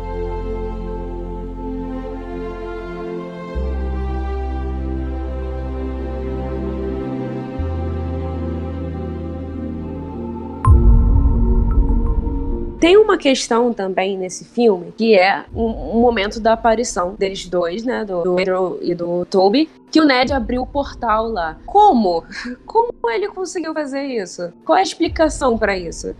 Não sei.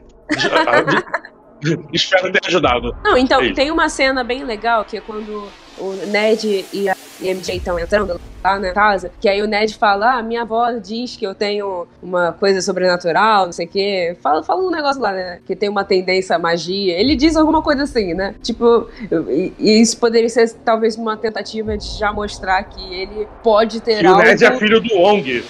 Ai, meu Deus. Só porque é asiático. É, então, vamos lá.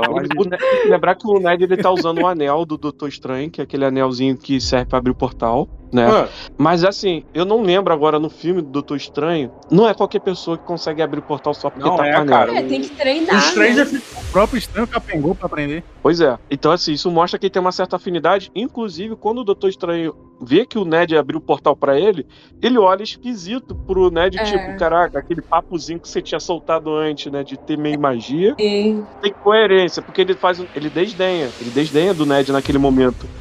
Cara, Aí seria agora muito ele- legal se eles usassem isso no chat. Porque se simplesmente esquecerem, eu vou ficar muito decepcionada. né? De, tipo, Igual a não, parada não do ter nerd mais. da cadeira, né? Que foi esquecida. É, Tem sim. muita coisa do. É, eu também acho. A, a- a gente tava revendo, né, o, o Homem-Aranha de volta lá, e tem muita coisa que é, que é jogada ali que, que não voltam a usar. sabe? Essa própria coisa do Ned. O, a cena pós-crédito do De Volta Lá é o Abutre conversando com o Escorpião. E eles falando, ah, a identidade do Homem-Aranha. Esse negócio que vai ser esquecido aí também, sabe? Então, são muitas cenas que são largadas. Agora era o momento perfeito pra fechar um sexteto sinistro e colocar o escorpião, porque o escorpião, a problemática dele na cena pós-crédito era justamente descobrir a identidade do, do Homem-Aranha. Exato, cara. Parece dar muito a entender de que tá faltando um vilão ali, né? Porque você conhece dos quadrinhos, quem conhece os quadrinhos do desenho, você lembra que tem o sexteto sinistro. E aí você fica vendo o filme, inclusive até uma cena que a gente esqueceu de mencionar aí, e você tá vendo o filme ali e tem os cinco vilões. E você fica, tipo, quem conhece, né, sabe, ó, deve ter um sexto vilão. Na hora que o lagarto fala, é agora que vai começar, a gente fica, cara, vai aparecer um, o sexto vilão e agora. E não, na verdade, era o Norman é, virando o Duende Verde. Inclusive, é uma cena que a gente não, não mencionou, que foi muito maneiro, que foi o Peter Parker sentindo a ameaça do Duende Verde que tava do lado dele ali, cara. Isso foi uma cena muito Cara, maneira. então, isso é sensacional porque a gente tem um vislumbre disso lá atrás na cena da ponte, quando aparece o Dr. Octopus e o próprio Duende Verde, mas a gente não entende. A gente só vai entender que- o que tá acontecendo de fato e que isso é o sentido da aranha se aflorando, até porque o próprio Norman Osborn que vai falar o nome, né, na- no decorrer da cena, É, É, não tinha nome, cena- né? Era arrepio do Peter É. ainda. até então era arrepio do Peter. É nessa cena no prédio, do, no apartamento do Rap, né? Onde que o, o, o Peter, ele percebeu na hora, em algum momento, que não é mais o Norman que tá ali. É o Duende Verde. Coisa falar. que não sei quem foi que comentou, não sei se foi você, Lucas, de que o sentido aranha de cada um deles é mostrado de um jeito diferente, né? Cada um tem um, um sexto sentido diferente. E esse do Tom, eu achei muito maneiro que é justamente isso. Ele não é uma parada de tipo, ah, eu tô pressentindo o perigo e o caos. Sabe? ele, ele sabe que tem um perigo ali, ele não sabe o que que é e ele descobre sozinho o que que é, cara. Isso é muito maneiro. Isso tinha se mostrado sim, ô Malk, antes, no Longe de Casa, quando ele enfrenta o mistério pela última vez, que ele fala, você não me engana mais, que mostra que ele consegue ver Verdade, até através das ilusões, sabe? Que, é- Verdade, que é, um, é um avanço muito maneiro.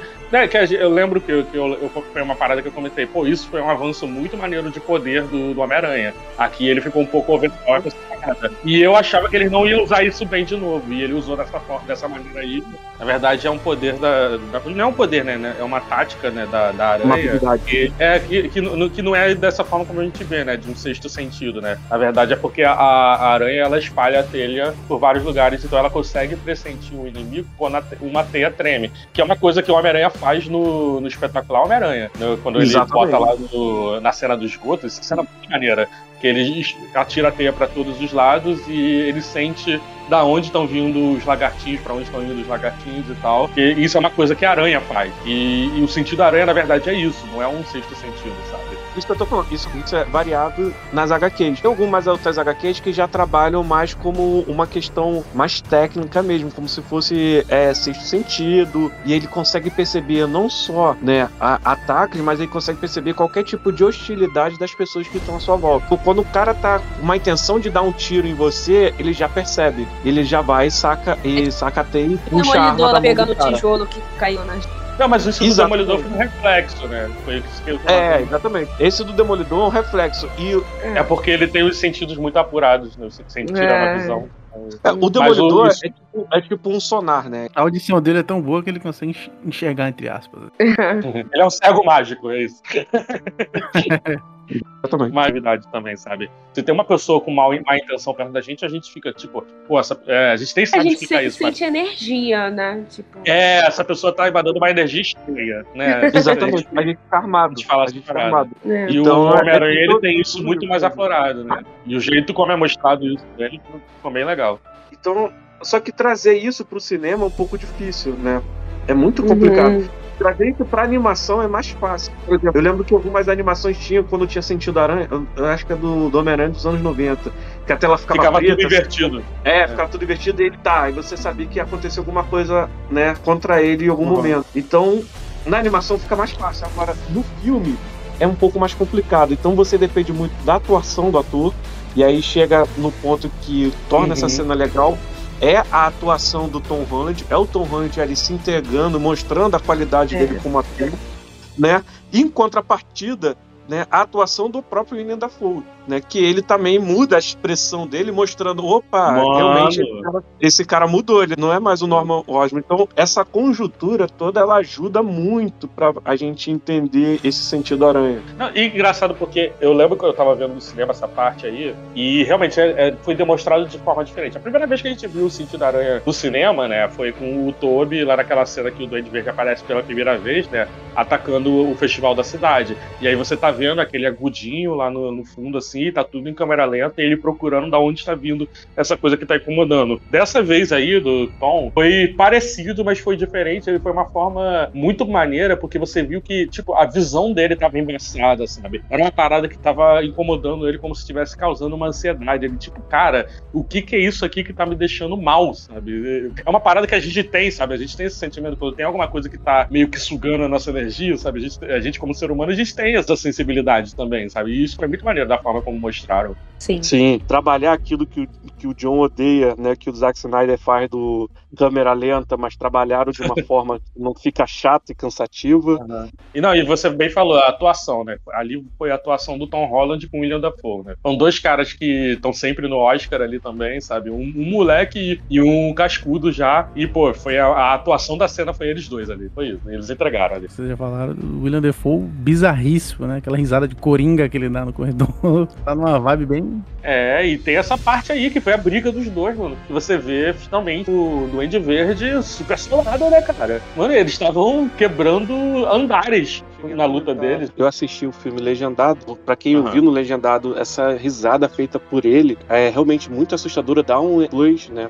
Não sei se dublado funciona tão bem. Mas em compensação, legendado também é como eu via como o Toby tava cansado, o próprio Molina também cansado na atuação deles, era bem fraco. Então tem esse lado ruim e o lado bom, né? Às vezes o dublador pode não conseguir pegar tão bem a atuação, mas também pode salvar a atuação de um personagem, de um ator que não tá tão afim assim.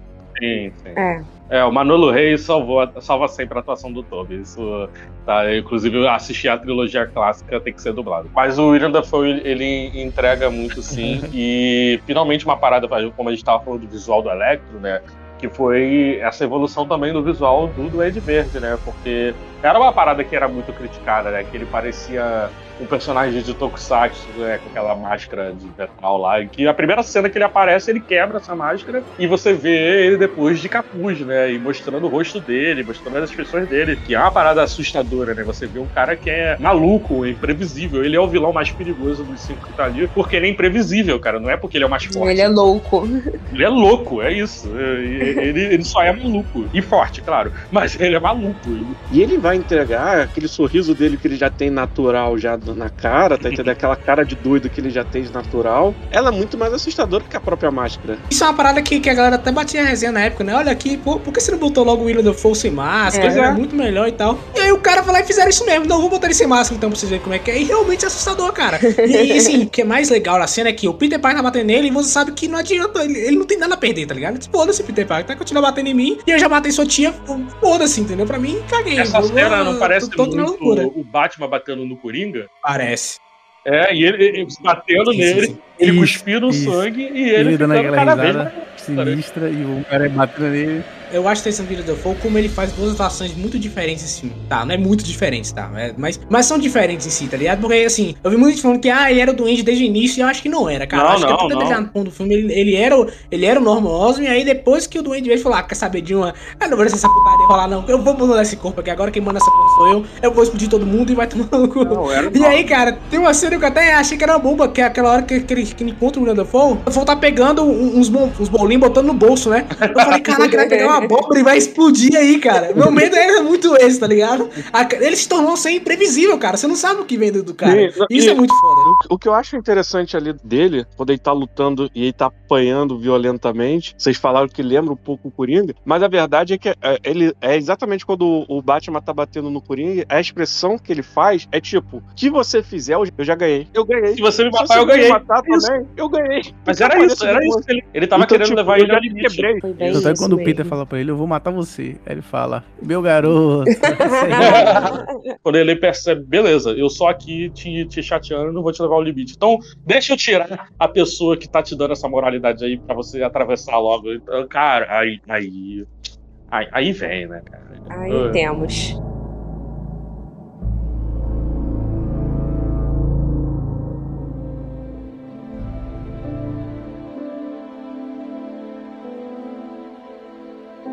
É. Quem chorou? Quem chorou? Rapaz, eu não cheguei a Eu também chorar não, nesse também momento chorei, ainda. não, mas. Eu conheço é, gente que chorou. Uma pessoa que estava do meu lado, inclusive, mandar um abraço pro meu amigo Igor. Beijo, Igor. Você chorou, Ele chorou? tá? Sim, muito. Eu vou dizer, essa cena não me fez chorar, mas serviu de pontapé pra, pra, que me fez chorar depois. Eu sei Sabe, do que você tá tipo, falando. Eu- Tô segurando, tô segurando, mas quando Aham. chega a outra, falar, ah, já tava segurando, vou soltar. Comigo também foi isso. Comigo também foi isso. Mas vamos falar então da, da Tia May, gente. Cara, realmente, como a gente tava falando, eu não acreditei que eles iam fazer isso mesmo, sabe? Tanto que vi que explodiu na cara dela e ela levanta, eu fico, ok, tá, ela, É. ela vai durar mais um pouco aqui. E quando É. ela cai, eu falei, "Pô, é isso, é agora, é o tio Ben do, do Peter finalmente. E, é- e Não, ali. que cena filha da puta, cara. Que cena filha da puta. Ela cai, ela se quebra toda, aí ela se levanta, ela Ah. conversa com o Peter e eu falei, não, pô, foi só um sustinho, tá tudo certo.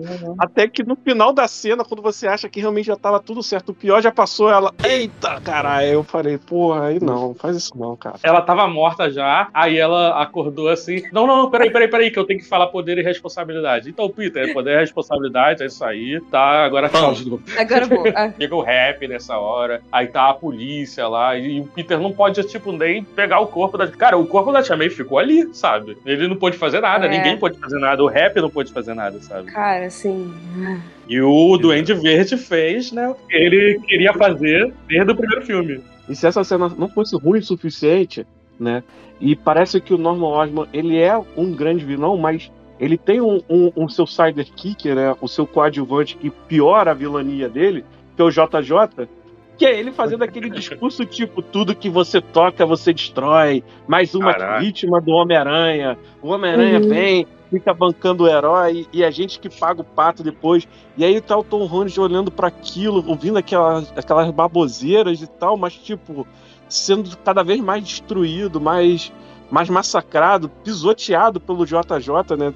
Ele já foi derrotado e humilhado pelo, pelo Duende e agora tá sendo pisoteado pelo, pelo James, cara.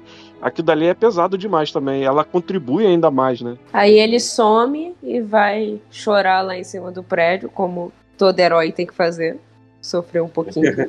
Sim, Enquanto sim. isso, tá os amigos lá desesperados, sem saber. O, o cara sumiu. E os amigos lá sem saber onde ele tá, né? Então, essa parte aí, cara, que até um maluco que tava atrás de mim no cinema, ele comentou uma parada que me fez pensar assim, cara, pô, como que esse filme é uma montanha russa de emoções, né? Porque você tinha acabado de ficar triste pra caraca e falou, tipo, caraca, agora o filme vai ficar depressivo, né? Agora o filme vai. É. E logo depois é uma parada que te deixa muito feliz. Sabe, você esquece por que, que você tava triste. O maluco que tava no cinema, ele falou assim: Eu nem lembro que eu tava triste mais. Quando o- o Ned abre o primeiro portal, né? Que É. aparece.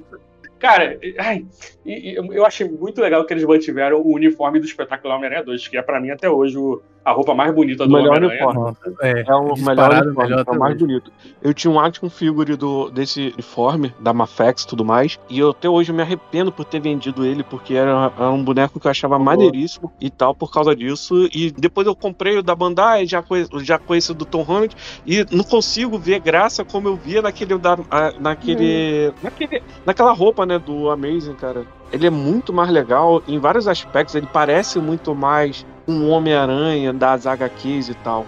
Isso, isso. O Norman fala isso pro Peter no primeiro filme, né? Ele fala, ah, tipo, tu tá sentindo eles te adorarem agora e tal, mas não há nada que o povo mais gosta do que ver o herói tendo tudo, do que ver o herói caindo, sabe? Ele fala isso pro, no primeiro filme lá. O Duende Verde volta pra fazer as duas coisas que ele mais queria fazer, né? Primeiro, que é matar a Tia May, porque ele já tava com raiva da velha desde o primeiro filme, né? E segundo, que quer realmente ver o Homem-Aranha caindo, que era o, que ele, o, pronto, o ponto que ele tava querendo provar. Eles realmente, tipo, fizeram o Coringa ali, né? Pra mostrar como realmente o, o Verde é o Coringa do Homem-Aranha.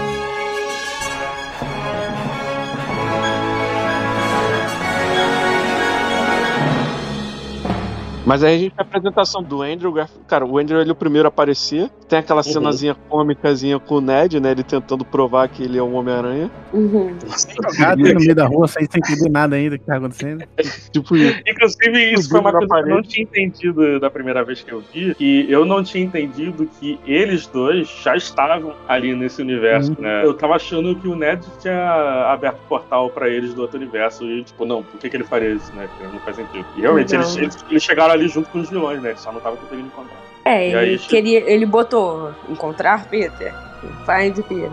Isso. Eles estavam tentando entender por que estavam lá, né? A diferença aí tá mais em como o Andrew tava, né? Que o Andrew já estava de Homem-Aranha andando por aí, mesmo ele vendo que tinha um outro Homem-Aranha nos noticiários, um outro Peter Parker, e ele tava lá com a roupinha dele. Já o Tobey não, o Tobey tava tipo, caraca, ninguém gosta do Homem-Aranha aqui, deixa eu fingir a paisana aqui ficar andando com minha É. cara de bobão. É, parece que o Andrew ele tava meio que perdido, né, sem- tentando entender tudo que tava acontecendo. E o, o Toby ele fala que ele já tava atrás Já do Homem-Aranha É. né? Já- Mas o Andrew, ele comenta, a gente vai chamar ele pelo nome do ator, né? Não Sim, adianta. claro. o, o Peter Trester. O Andrew ele comenta que quando ele foi parar lá nesse universo e ele viu tudo que ele estava acontecendo, ele sentiu que ele precisava ajudar o Homem-Aranha. Ele fala isso. Ele sentiu que precisava ajudar o Homem-Aranha. Os dois falam isso. É verdade, é, os dois falam isso, que eles precisavam, eles já sabiam que eles precisavam ajudar aquele Homem-Aranha. Não, não, não, não. O Toby olhou e falou: quem disse que isso é problema meu, deu a volta e foi embora. Por, por isso que ele tava coisando. Mas eu acho muito legal como esses dois personagens eles têm um papel importantíssimo para pro desenvolvimento do Tom Holland, né? Sim. Porque, assim, eu gosto de falar, antes dessa cena acontecer, até aquele momento que rola o Tom Holland na chuva, olhando pro telão, pro JJ, falando, olha, você é um inimigo público e tal, o filme pra mim tava maravilhoso. Eu ia sair do, do cinema felizão. Eu falei, caralho, que filme foda. E aí, depois que eu vi o portal, falei, aí, caralho, é verdade, tem os dois heróis ainda, eles têm que aparecer, né? Ainda tem que rolar isso ainda. E aí, que eu tava tão imerso eu até tinha por um minuto tinha esquecido isso. E aí eu falei, cara, beleza. Quando eu fui no cinema, eu achei que seria um puro fanservice, tá ligado? Ah, legal, os caras vão aparecer, eu vou amar, obviamente, porque eu quero ver isso. Mas não, eles têm, um, têm uma importância no, É, no roteiro, tá ligado? De olha, porque Mas no final, né, assim. é, exato. E, e meu não, eles, ele- ele- Eles são muito eles tragam o Peter Parker pra luz, né? É isso que eu acho muito legal. E, e, assim, outra parada que eu também acho muito de humanidade do personagem, mesmo a Tia May falando, olha, Peter, grandes poderes, grandes responsabilidades, no final das contas ele ainda tava com raiva do Dente Verde. Porque, óbvio, né? O filho da puta matou a Marvel, tia dele. Uhum. Então eu acho isso muito interessante os aranhas falar, cara, dá uma segurada aí, velho. Não, Segura aí, que senão você vai pra um caminho que você não pode voltar mais. Se não fosse eles dois, ele, ele ia matar o Duende Verde. É isso. Eu, eu, o Ou o Norman, Dente Verde ia matar ele, né? Um dos dois. o Norman, é, o Norman ia vir pra ele e falou: Ô Peter, esqueceu poder e responsabilidade. Aí ele, pau no teu cu. Aí, enfiou, né? a gente tem pontos bem interessantes aí, porque quando o Ned né, acaba atraindo sem querer os dois Homem-Aranhas, ele tava tentando achar o Tom Holland porque ele já sabia o que tinha. Ele já conhecia o Tom Holland e tal, ele já sabia, imaginava como ele tava destruído e precisavam deles. Mas eles não faziam ideia onde o, o Tom tava. E aí, depois que eles conseguem os Homem-Aranhas e tal, eles passam aquela cena cômica ali, né? E inclusive muito importante, porque ela entrega várias referências pra gente só nessas cenas, porque o pessoal tava esperando ver essas interações. Quando tem a conversa deles em cima do prédio, a gente é apresentado o drama de cada um dos Homem-Aranhas, né? Do Homem-Aranha do Tobey Maguire e depois Sim. o drama do Homem-Aranha do Andrew Garfield. E eles vão, tipo, como mentores mesmo, né? Como aqueles mais experientes. Olha, a gente já passou por isso, né? Não é como se eu. Ah, cara, tipo.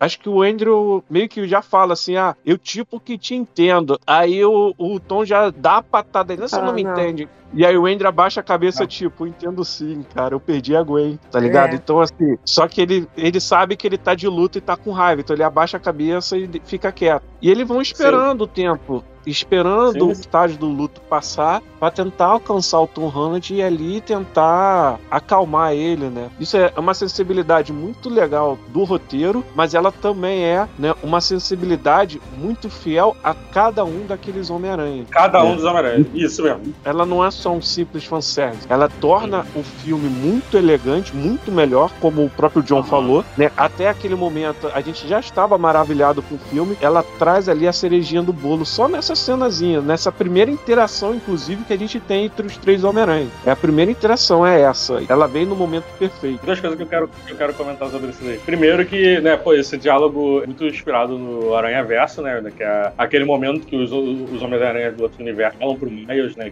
quem eles perderam também, sabe? Tipo, ah, tu- que e parece que é a sina do Homem-Aranha, eles perderem algum, alguém muito próximo pra ensinar pra eles a parada do poder e responsabilidade, sabe? Aí, tipo, ah, eu, comigo foi meu tio Ben, ah, comigo foi o Peter, sabe? Cada um vai falando, muito legal. E outra coisa, que também é uma parada que também remete ao Aranha Verso, e é quando dois Homem- Homens-Aranha né, de universos diferentes se encontram pela primeira vez e eles sentem aquele choque. Assim, sabe? O Andrew e Ah, o Toby, quando eles se veem lá na casa lá do, do Ned, eles começam um a atacar o outro, sabe? Porque eles estão sentindo uma, uma- né, uma parada que pode ser uma ameaça ali, até eles perceberem que, na verdade, eles estavam vendo eles mesmos, sabe? E o Tom, né, quando, quando chega a MJ e o Ned, fala com eles e tal, e ele ainda não percebeu, eu já tinha entendido, né, essa parada, e eu até comentei assim no cinema. Ele não tá percebendo a presença deles, e aí você vê pela atuação do Tom Holland, gente, pega pra ver essa cena que é muito boa de novo, que ele tá lá, né, com, com os dois, né, os dois amigos assim no, no ombro deles, e daqui a pouco ele levanta assim, né, ele olha, ele, ele começa a procurar, aí ele olha pra trás na direção da onde tá os outros dois. Ele sentiu aque- aquele choque também, que eles sentiram também, Sim. cara, muito De novo, mostrando que o Tom Holland entrega uma ótima atuação nesse filme, né? Junto com o roteiro e aí, no caso, direção de imagem, porque eles colocam os dois Homem-Aranhas numa figura hostil mesmo, que eles aparecem como uma sombra, assim, só com aqueles olhos brilhando, e parece hostil naquele momento. Então ela te entrega muito mais aquela sensação que você falou, né? Daquele choque do Tom Holland, até então eles se apresentarem. Na verdade, eles são introduzidos pela Zandaia depois. tem do- dos quadrinhos e tá- e no desenho também do Homem-Aranha no Aranha Verso, que é com mostrar o sentido da aranha com aqueles raiozinhos saindo na cabeça assim, né? Você vem em quadrinho e tal. E nos sim, filmes sim. não tem isso, né? Nos filmes não tem isso. Nos filmes você tem que mostrar isso pela atuação, como você tava falando antes, né? De que do, do sentido da aranha, que o Toby tinha muitas situações dele pra mostrar o sentido da aranha. E ali você teve também que mostrar de uma forma cinemática, né? Mas sem um efeitozinho em volta dele, de botar a cabeça dele brilhando, sem raiozinho, sabe? Uma, uma curiosidade assim, quando o, o aparece e a Zendaya começa a jogar um pão nele, ele fala, porra, não é assim que funciona. Lembra dessa cena? Primeiro que é uma referência à, àquela cena longe de casa, que é quando a tia May joga uma banana pro Peter e fala, peraí, o sentido da aranha não funciona assim. Ele, não, né? É uma banana, não é uma arma. e a outra coisa é também que quando o Kevin Feige, ele, ele, ele chegou pra, pra, Amy, pra Amy Pascal e falou, olha só, que tal a gente fazer um, fazer um Homem-Aranha aqui pro universo Marvel? A Amy Pascal jogou um pão na cara dele. então é por isso que eles estão levando um pão. Querendo fazer referência a isso. Nossa. Não, não, não, não, não quero essa ideia e tal. Ele Pascoal muito hostil. Não, tu já viu que Pascal nas entrevistas? Ela tá tipo bruxa de 71, cara. Cabelo gigantão assim, tá sinistro, velho.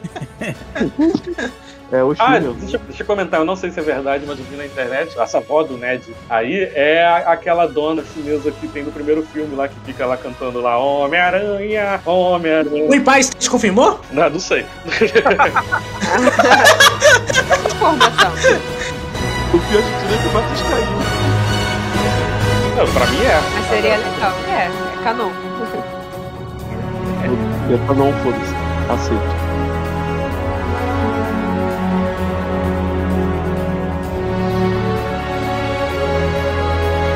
A, a gente tem essa sequência, né, dos Homem-Aranha lá, né, sensíveis, com a dor da perda do, do Peter, né, do Tom Holland. E aí a gente volta pra aquilo que É uma menção a o Gwen, né? Uma triste menção a Gwen, né? Que Isso. já, foi- já E é uma aí- preparação pra uma parada que a gente sabia que ia acontecer, mas não sei se todo mundo no cinema sabia, né? Mas na hora que, que você falou, Douglas, no último cast, né, que você falou que isso ia acontecer, que ia ter um momento Sim. antes, E- que ia E estar que o Andrew que eu falando esperava, sobre era a uma das coisas Gwen. que eu esperava também, que o Andrew É. Garfield salvasse a MJ. Eu falei isso. Isso era Sim, uma das não, é coisas que... que- eu esperava muito. que isso ia acontecer, dele salvar a MJ, eu acho que eh, era, dava, dava pra entender pelo trailer. Mas o- uma parada que, que foi você que falou, eu não tinha pensado antes, que ia ter um diálogo do Andrew falando isso. Eu achei que ele só ia chegar e salvar mesmo. Mas ele chegar e É. falar e ter essa preparação deixou muito melhor.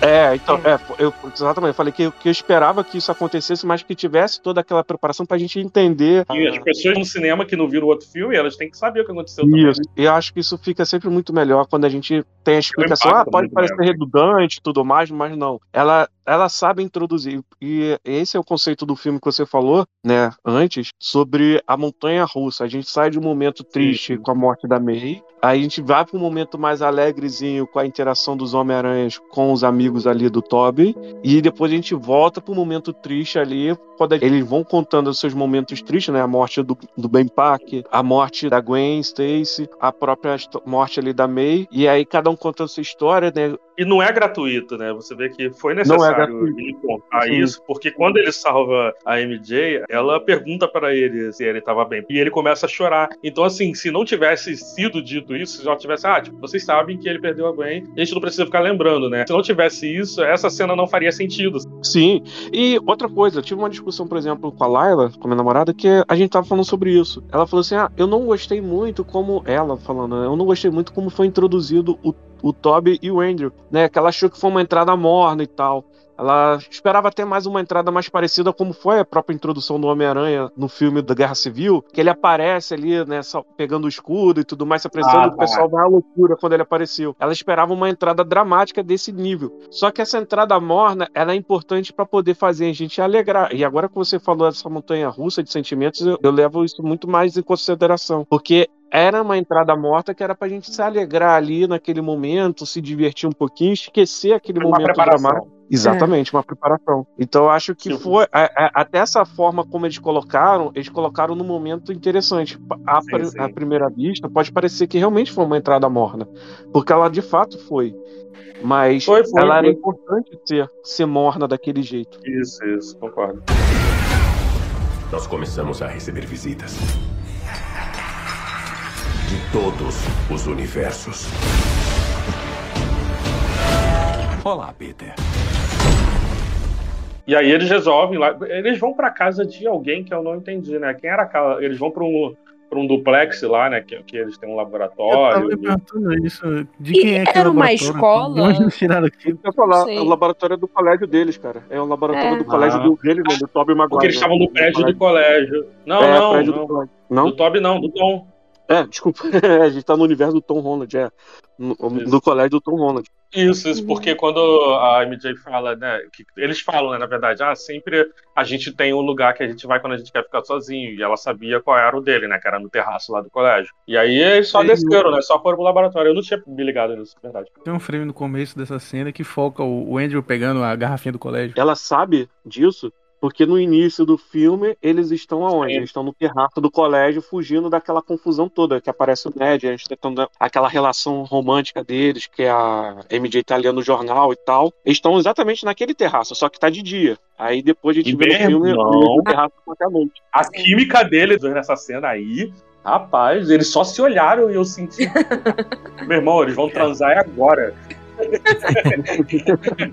Se não fosse o Ned, talvez. Nessa parte ela tá falando, né? Ela tá lendo no jornal falando aqui, ó, de uma teoria de que o Homem-Aranha tem os feromônios, né? Que fazem a fêmea obedecer ele. Aí- ele, ah, para de ficar lendo essas coisas aí. Aí ela, sim, meu rei. Aí eles brincam, assim, dão uma risada, olham um pro outro. E aí, tipo, cara, eles iam se agarrar ali agora se não fosse o Ned. Interessante, Malk, que eu acho que foi você que mencionou uma vez, que isso daí dos feromônios, né? É uma referência à Mulher-Aranha, né? A mulher Que ela tem, Eu falei ela tem quando a gente comentou sobre, o- sobre o trailer, né? Quando a gente fez a, o É. comentário sobre o trailer que o Lucas ia participar. ela tem esse poder, né? Não, eu, eu achei isso muito legal, mas eu fiquei esperando mais até quando saiu o trailer, eu fiquei esperando mais que fosse É, falar em algum momento sobre a mulher, né? Mas foi só uma piada mesmo. Mas aí eles vão pro laboratório, né? Porque eles estão com aquele plano lá de curar cada um deles, né? E que eu achei muito legal, porque eles vão falando ali nessa cena o que, que aconteceu com cada um deles. Porque o Toby ele fala: Ah, eu fiquei pensando por anos em como fazer o soro pra curar o Harry, né? Então, tipo, eu sei como, como curar o, o Norman aqui e tal. O Andrew ele fala, né, que ele sabe como fazer o soro pra curar o Connors, né? Porque ele fez mesmo, né? Então, e eles começam a comentar o que, que aconteceu depois, as partes que a gente não viu depois dos filmes. Tipo, o Toby se aproximando de novo da Mary Jane, né? Coisa que ficou em aberto no, no Homem-Aranha 3. O Andrew ele fala que ele teve um momento em que ele sucumbiu ao lado sombrio dele, depois que a Gwen morreu, isso a gente não viu, e é uma parada muito interessante, porque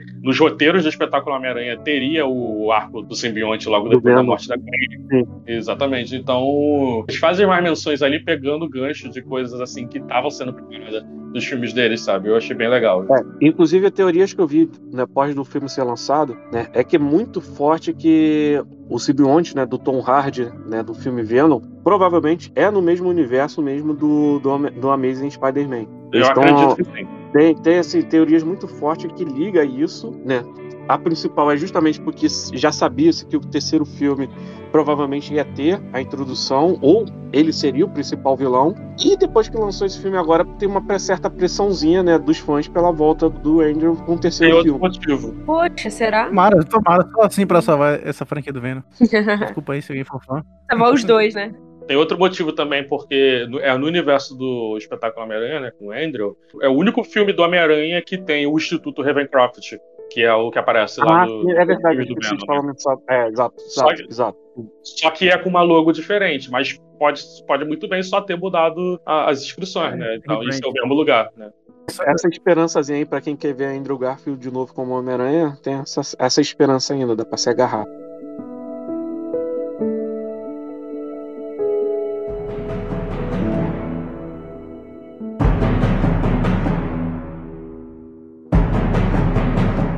E aí o Homem-Aranha manda aquela mensagem lá, né, pro Clarim Diário, anunciando que ele tá lá na Estátua da Liberdade, né? Na verdade, ele queria atrair o Norman, né? Ele tava querendo falar, tipo, ah, vingança, que, né, vem cá, se você tudo come e tal. E acaba indo os outros três primeiros, né? O Norman é o último a chegar, né? É, como, é quase como se o Norman tivesse virado o mandante, né, do, do quarteto ali. É. Ele não só é o último a entrar, como ele, ele chega, tem a entrada dramática, né? A entrada dele é totalmente Uhum. dramática.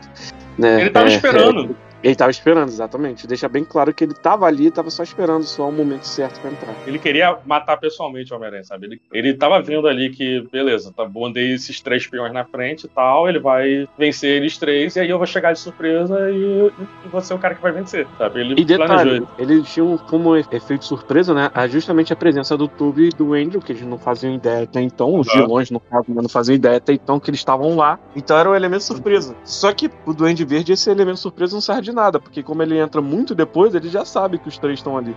Sim, ele, ele tava ali observando, igual o Goku, que gosta de ficar olhando a batalha antes pra.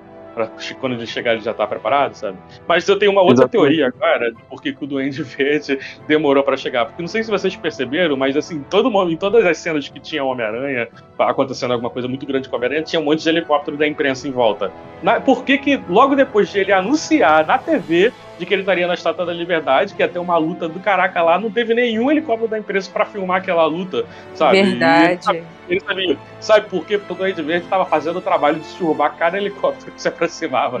Ah, Derrubando a galera. Ah, mas por que, que ele não iria querer atenção? Eu não sei, não sei. Só- só- Por que ele não iria. Tô- Ah, porque poderia atrapalhar, né? O momento dele, sei lá. Caraca, ele, ele, ele estragou a teoria do Matheus em 5 segundos. Refutou. Não, cara, não, não faz sentido não ter helicóptero nessa cena. cara. Não, não, é, é que os caras tinham bom senso, pô. Falando, pô, o cara tá chamando o vilão pra porrada, né? A gente não vai lá arriscar nossa vida por audiência, né? Não, não, Pô, não, bom não. senso. Depois de tudo que eles fizeram no filme inteiro. No bom senso é o que mais tava em falta, mas enfim, vamos fingir que eles tinham bom senso. Nós começamos a receber visitas. De todos os universos. Olá, Peter. É legal também aquela cena em que os três aranhas começam a conversar, né, sobre seus universos. Então, é verdade. A gente tem a, a primeira interação com aquela eles interação triste no telhado. É, a gente tem a primeira interação deles, que é a interação triste no telhado. Aí a gente tem a terceira intera a segunda interação, que é a interação deles no laboratório, né, fazendo coisas de aranha, né, que é mais ou menos ali, é cada um admirando o outro ali no seu trabalho diferente, Aham. né? Que é a E primeira que Ned- tem o meme de um apontando pro outro, né? Quando o Ned chama, ô Peter, não, Peter Aham. Parker, não, é, é. E eles, não, quem? Eu? Ele? Não, ele? E aí a gente tem a terceira interação deles, que é uma interação onde eles vão falar sobre a teia, a piada da teia, que era uma outra coisa que o pessoal tava querendo muito. Caraca, é mesmo, né? É, é. É a, interação que é vazada na internet, né? Que é aquela que o pessoal falou que era montagem, que era do Andrew justamente ali na torre e tal, com o Toby. Então a gente tem essa cena e umas interações que a gente tem um monte de piadas, e uma das principais piadas no meu, do meu ponto de vista é o Toby falando que, não, cara, você é espetacular. Nossa, que o... Essa Pô, isso é muito Eu legal. eu aceito que você é espetacular, cara. Muito legal, né? Foi tipo, foi como se o Tober falasse pra galera que é saudosista dele, que criticava o Andrew. falando, "Ó, galera, Esse cara aqui é foda. Não, espetacular esse cara aí. Não, cara, isso, esse diálogo é muito bem construído, porque tá o Tom lá conversando assim. É, e aí, gente, qual foram os maiores vilões que vocês já enfrentaram? E aí eles começam a falar, ah, eu já enfrentei uma gosma alienígena, né? Que não sei o quê. Aí, ah, eu enfrentei um alienígena também, ele queria matar metade do universo. E aí o Andrew tinha tipo, não, Esse é o um tom- é o tom né? É- É. Esse é o velho tom de volta, né? Aquele que quer É. contar vantagens em cima dos outros. Isso, não tô querendo contar vantagens, mas eu já enfrentei o Thanos, um alienígena que queria É. destruir o universo. Ah, eu também já enfrentei um alienígena Fácil. Aí, o É, aí o o- Andrew fica triste assim, tipo. Pô, eu não fiz fiz nada legal assim, eu sou, sou meio chato. Aí ele, pô, isso aí é um Eu sou amador, autoestima, cara. Na versão original que eu vi, ele, ele fala que, que ele é amador. Eu sou um amador perto de Ah. vocês. Aí, Eu achei pô, tu, tu, tu, tu não é um amador, cara. Tu és. Tu, you are amazing. Pô, muito bom, né? Cara, Não. isso ficou sensacional. É muito bem É legal que esse cara. filme, não sei se vocês tiveram essa mesma sensação, ele tenta meio que nivelar os três Homem-Aranha. Tipo, todos tinham seus defeitos, suas qualidades. Sim. Aí esse filme tenta amarrar pra deixar todo mundo no mesmo nível. assim. Eu senti isso, pra mim conseguiu. Ele diminuiu o hype que o Toby tem, aumentou o hype do Andrew, né? E manteve ali o do Tom, que já era controverso, assim mesmo. Na, na minha opinião, eles a- aumenta também o hype do Tom, porque no final você também. Ah, Você é no final, no final. termina- Mas eu é, tô nesse momento ali, na luta. Ah, sim, é. Porque você termina o filme pensando, não, cara, agora sim a gente tem um Agora verdadeiro. Homem-Aranha pelo Tom Holland. Então, Bom, na é. minha opinião, ele, ele- realmente eles tiram um pouco do protagonismo do Toby, né? Aumenta do Andrew, né? Faz a redenção dele ser muito mais importante. E ao mesmo tempo faz o. o- porque se o, o Toby morresse naquela cena do Duende Verde que a gente tava comentando mais cedo, Aham. acaba que o Toby ia ter muito protagonismo, porque ele morreu. É, ia ter gente falando que, ah, que o filme é uma merda porque o, o Peter do, do Toby morreu e, tipo, a redenção que o Andrew teve não ia servir de nada, sabe? Chega de herói tendo sacrifício, né? Não precisa para pro roteiro isso. Não precisa. Tanto que, que realmente, é, quando termina com os três vivos, eu, eu achei melhor assim. Eu ah, ok. Mas aí não precisava você dar facada, tá entendendo? Tipo assim, se você não for pra você. Eu não entendi muito bem. Tipo, você vai mostrar que o Duende em si é mal de todo jeito. Eu não, não, não, tô- não entendi muito qual foi o objetivo dessa cena, assim. O maneiro é que nessas partes no, no cinema, né, quando o Toby segura lá, né, o planador, assim, e aí tem- tinha um maluco que tava sentado a, a duas cadeiras de mim, que ele falou assim, caraca, eu, eu acho que o Duende vai enfiar a faca no Toby, hein? Aí a gente que tava do lado dele, assim, toda a fileira inteira falou, por que que você falou isso, cara? Aí, tipo, passou uns 5 Foi. segundos, ele... É, parecia que sabia. Uma parte muito legal também, que a gente não mencionou agora, né? Dessa batalha final, né? É a menção ao Miles, né? Ah, é, né? Que é a frase de abertura do Malk aí, né? Exatamente. Essa é a terceira menção ao Miles, né? Nesses três filmes. Na verdade, teve uma em cada filme, né?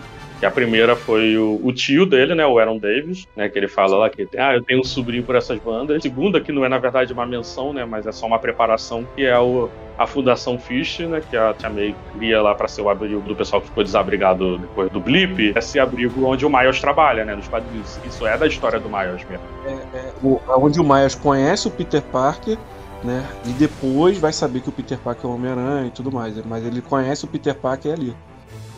Isso. E agora essa terceira menção. Era uma expectativa, né, de que o Miles já seria apresentado nesse filme, né? Tanto que tinha tanto aquele rumor de que seria o Caleb lá do, o Lucas do Stranger Things, né? Vou te falar, eu fiquei uh, esperando né, o filme ter mais né, alguma parte para aparecer mais finalmente, mas quando, quando terminou e teve essa menção aí e não teve mais, eu fiquei, ok, que bom que não Uhum. teve. Porque se tivesse mais algum personagem ali, ia estragar. É, já Eu tinha acho- muito. É, é uma das coisas que eu esperava, que eu falei lá, que era uma das coisas que eu esperava no filme. Fiquei decepcionado de não ter. Fiquei decepcionado. Mas eu concordo com você. Se fosse introduzir o Miles Morales, não seria interessante introduzir ele lá, lutando lado a lado com aqueles Homem-Aranha. Seria. Ah, com certeza não. Tô aqui, ó. Fui escolhido, tá entendendo? Né, escolhi o, o, o, o ator, ele tá ali e em algum momento pode aparecer. Mas, sinceramente, também seria ruim você introduzir um personagem tão importante como o Mario Morales só dessa forma. Desse modo. É. É, só desse modo. Então, eu tô com você. Acho que foi perfeito a- a menção que pode. Foi perfeito. É, foi basicamente dizendo, ó, ele não tá aqui, mas relaxa. Uma hora vai chegar. É, acalma aí, gente. Sossega. Vocês só falam É, tô- disso. Vamos ser sinceros, né? A primeira coisa que eu vi o pessoal falando logo depois do filme do Homem-Aranha é: pô, legal, cara, vocês finalmente fizeram tudo que a gente queria. E agora, quando é que vocês vão introduzir os X-Men?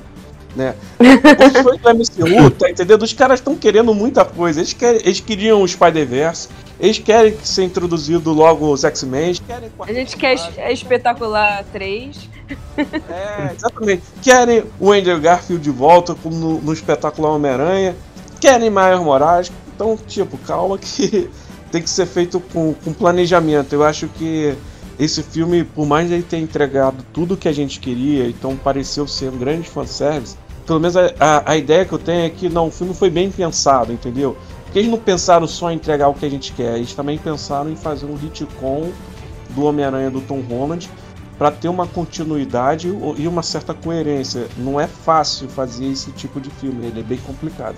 Pra chegar até o- aquele final, né? Tipo, realmente. Foi por muito pouco, cara. Cara, eu- eles. É, pessoal que tá ouvindo, a gente ficou encontrando vários problemas aqui no roteiro do filme. Isso não quer dizer que a gente não gostou do filme, a gente gostou bastante. Mas eu acho que fica claro pra gente que teve muita coisa que foi enfiada de última hora, né? E são coisas que realmente a gente repara quando acontece isso, porque deixa alguns furos em aberto, sabe? Então, eu acho que, cara, que mesmo assim funcionou. O filme, ele é um filme muito lindo, é um filme muito maneiro, cara, é um filme muito divertido de ver no cinema, gente. Você que tá ouvindo, se você não ouviu no cinema, a gente aproveita e vai assistir no cinema. A Sony nem tá dando nada pra gente, né? Na verdade, a Sony é o único desses estúdios que a gente não tem relação nenhuma, né? A gente nem, nem recebe cabine dele. Mas, cara, por muito pouco esse filme poderia ser uma bomba gigante, sabe? Se eles não soubessem acertar a dosagem. Eu acho que o momento que cada um dos personagens é introduzido é o time perfeito, cada um dos vilões entra no tempo certinho. Os Homens-Aranha, né? Tipo, eles entram no time certinho, sabe? É tudo, tudo na medida muito certa ali, cara.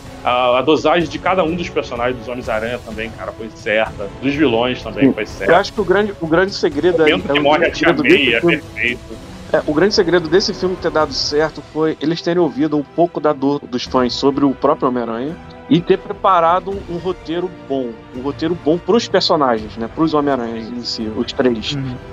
Acho que se ele não entregasse esse roteiro, aí ia ser só um monte de fanservice sendo vomitado pra vocês, onde a gente ia, provavelmente ia pirar durante o filme, mas quando você sai da, Mas é da, da e o sangue abaixa e você pensa, que merda. Eu acho que essas incoerências, esse- esses pequenos furos que a gente encontra, podem ser muito explicados pela pressão para não vazar, né? Então, muitas cenas que talvez eles queriam gravar, coisas que poderiam ter explicado essas coisas que a gente tá na dúvida, pode ter sido coisas que eles não gravaram, deixaram de gravar ou não fizeram da forma que queriam para vazar informações no filme. Eu acredito que pode ser por isso. acontece. Eles têm muito medo de roteiro vazar e às vezes é, durante as gravações eles acabam tendo que mudar alguma coisa também por É. causa disso. né? E pode ter Então, mas- acontecido isso, com certeza. Pode ter Ah, com acontecido. certeza. Tem, tem que lembrar também que, que o filme foi gravado durante a pandemia, tá? gente? É, um- Sim, é um filme sim. que sofreu muito. E, e com a pressão, porque a Sony tem que lançar o, o filme do Homem-Aranha de dois em dois anos, né? Então, assim, né, o pessoal até fala, ah, pô, se, se era pra. Se dava pra ter ficado melhor pra gravar, sendo gravado depois, com mais calma, podia ter lançado pro ano que vem, cara. Você não entende como funciona a indústria cinematográfica se você fala uma coisa dessa. É. Inclusive, inclusive, uma pessoa mais chata que, né, que tá acostumado com o filme e tudo mais, vai perceber claramente várias cenas, inclusive tem muita Sim. cena escurecida, porque é, fica bem claro que Sim. os atores não estavam juntos no momento que foi gravado. Tá bem claro isso, uma pessoa que é um pouco mais chata Então, vai perceber. Essas são É, grandes isso, falhas isso é uma coisa que eu queria falar que eu não vi ninguém falando. E eu, inclusive, falei lá no grupo, vocês me ignoraram. Que eu percebi, cara, uns momentos. Achei muito feio, sinceramente. Eu achei os efeitos visuais deram muito a desejar. Até na terceiro hora. ato, assim. Cara, não, assim, Ah, até o- na metade, na hora que o Andrew aparece, eu até comentei, é, parece que ele foi colocado ali digitalmente, sabe? Com um negócio Mas meio foi. esquisito. Parece não, mas É, ele né? foi. Ele foi nitidamente Sim, colocado. é, É, é- é tão, é tão Gravou de casa. É tão visível, é tão visível porque. É, o é tão visível porque o Andrew, ele é um cara alto. O Andrew Garfield ele é um cara alto. Mas ele Uhum. ficou gigantão na cena, do nada, tá entendendo? Aquilo ficou muito esquisito. É, ficou esquisito. E o, o final, cara, tão, dá pra ver que tem um fundo ali, assim, que não tá combinando com a luz que tá nos atores, sabe? Assim, não precisa nem ir tão longe no filme. No começo mesmo, o, o- bonecão do, do Homem-Areia humanoide já é estranho pra caramba. já é A cena que o Homem-Areia se cura, eu tenho quase certeza que é reciclado do Homem-Aranha 3. Quase certeza, velho, quase certeza. Eu só vou tirar a prova quando eu tiver, né, sair DVD, Blu-ray aí pra eu analisar É, então, direito. Eu, Eu eu, eu, tô, eu tô pra nessa mesmo. esperança. Eu tô nessa esperança de que quando sair pra DVD, né, é, eles Pode- podem corrigir essas coisinhas. Ah, ou explicar muitas coisas também, né? Eu quero muito ver o making off desse filme. pô. É, assim, é, corrigir não vai, porque isso são erros aí que teria que ter uma regravação. Sinceramente. Não, eu tem falo como- mais dos efeitos visuais muito. mesmo, sabe? Então, Acho que tem Tá, que dá ter pra- Dá pra melhorar. Teria que ter regravação, Não, não. porque é, é- é nitidamente elas foram gravadas em dias diferentes, em época diferente. Dá pra ver claramente que o Andrew Não, Garfield mas- ele gravou aquilo dali em algum, alguma época, enquanto o Ned e a Zendaya já, já tinham gravado, tá entendendo? Há meses de diferença. Dá pra perceber. Não, mas então, é, dá pra lançar, dá pra remasterizar, assim, preparar. Porque olha só, o filme ele foi feito às pressas, né? Ele muito provavelmente teve coisa, como a gente tava falando, que foi gravado em cima da hora. Então por isso que os trailers demoraram pra sair também, porque os efeitos não estavam finalizados, sabe? O filme deve ter Uhum. sido entregado também sem os efeitos completamente finalizados. E eu acho que pro Blu-ray eles vão ter tempo pra preparar um pouquinho melhor assim, cara. Coisas que estão em aberto ainda, sabe? É, Dá é, pra vale, terminar lembrar, vale lembrar que a gente elogia muito a Marvel, né? Mas a Marvel é a mesma que entregou aquele Hulk ridículo em Ultimato, naquela versão estendida. Muito. Ah, tem gente que É aceita até pouco, não. hoje aquela cena da luta lá no aeroporto da Guerra Civil, pô, aquela coisa ridícula. Exatamente. Não, os, os filmes do Homem, do Homem de Ferro início eram também tem vários defeitos visuais horríveis, mas esse do Homem-Aranha, né, são defeitos justificáveis por causa da pandemia. São defeitos Sim. também que aparecem também em Viúva Negra, tá entendendo? Pô, Não vi. Ah, a Viúva Negra mas- teve tempo pra ser finalizada, hein, cara. Pois Para. é, verdade. E eu acredito que o- até mesmo o filme do Doutor Estranho e do próprio Pantera Negra, que vai lançar no- daqui a um ano exatamente, vai também apresentar esses defeitos. Então a gente vai ter que aceitar e não ser tão crítico com isso. É, Doutor Estranho não tem pra correr, até porque estão refilmando, né, algumas partes. É um, um mês de refilmar, um mês e meio de refilmar. Que provavelmente tiveram que refilmar por causa do, do Homem-Aranha, né? Pra, É, pra falaram pra que- incluir na teoria do mal que aí de ter- acontecer enquanto É. eu tava fora do filme lá. Mas falaram que eles acharam que funcionou tanto essa coisa de trazer outros aranhas e tudo mais, que eles disseram, porra, mede mais personagem aí nesse filme. Aí não, né, cara? Aí eu acho que E aí? estragar o filme. Então se prepare pra ver X-Men aí dos filmes antigos, que pra mim é horrível, porque eu preferia- preferia Re- Recash. Eu também preferi. Fred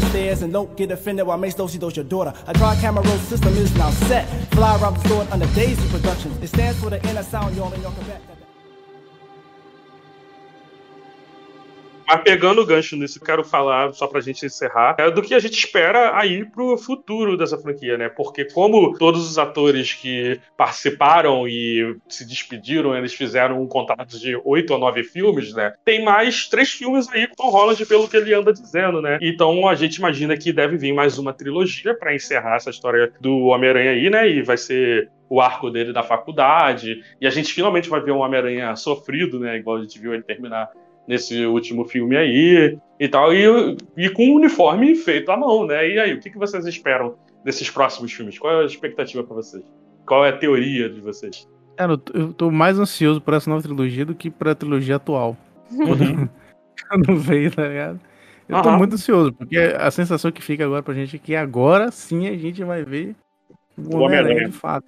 Sim. Cara, eu queria muito que tivesse o Venom com o Tom Hardy, mas pelo que, pelo que mostrou ali na cena dos pós-créditos, isso não deve acontecer, né? Se tiver o Valeu. simbionte, não vai ser o, o, Vai ser o Glass Tom Thompson. Hardy, né? É, sim. Cara, eu gostaria muito, acredito também que não vai acontecer, mas eu gostaria muito de ver a família Osborn, né? O- é, Norman Sim. Osborn. O Norman, eu considero. O Norman não é um personagem importante só pro Homem-Aranha, ele é um personagem importante pro MCU em si. Né? Então acho que eu, eu gostaria de ver o Norman Osborn. Gostaria de ver Não o é ele que Real. cria os Vingadores Sombrios? É ele que cria os Thunderbolts, sim. E, Não, os Vingadores Sombrios. então, então ele, ele cria os Thunderbolts, né? É, depois daquela saga da Guerra das Armaduras, onde ele pega uma armadura do Tony Stark e faz uma engenharia reversa. É o Patriota de Ferro. Isso, e vira o Patriota de Ferro. E ali ele cria os Thunderbolts. Né? E aí ele se torna o grande herói da Terra lá salvando o mundo lá, acho que é na Guerra Kree ou Skrull, não lembro.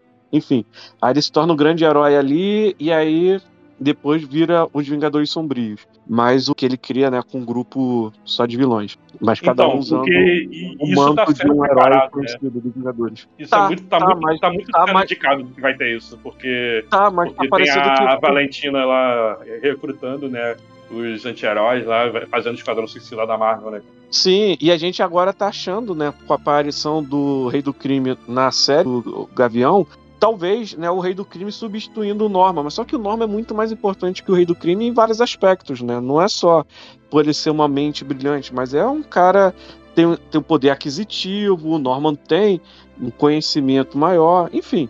E é o William Defoe que a gente tá perdendo aí, tá entendendo? Que poderia estar fazendo esse papel. Então a minha expectativa é, era de ver isso, mas assim, é, concordo com o Lucas também. é, a minha expectativa da próxima trilogia é muito maior do que a trilogia essa que teve agora, né? Desde que o Homem-Aranha foi introduzido em Guerra Civil, eu tinha expectativa muito grande de ver o Homem-Aranha junto com os Vingadores e tudo mais, mas ela foi diluída cada vez que foi lançando os filmes solo dele.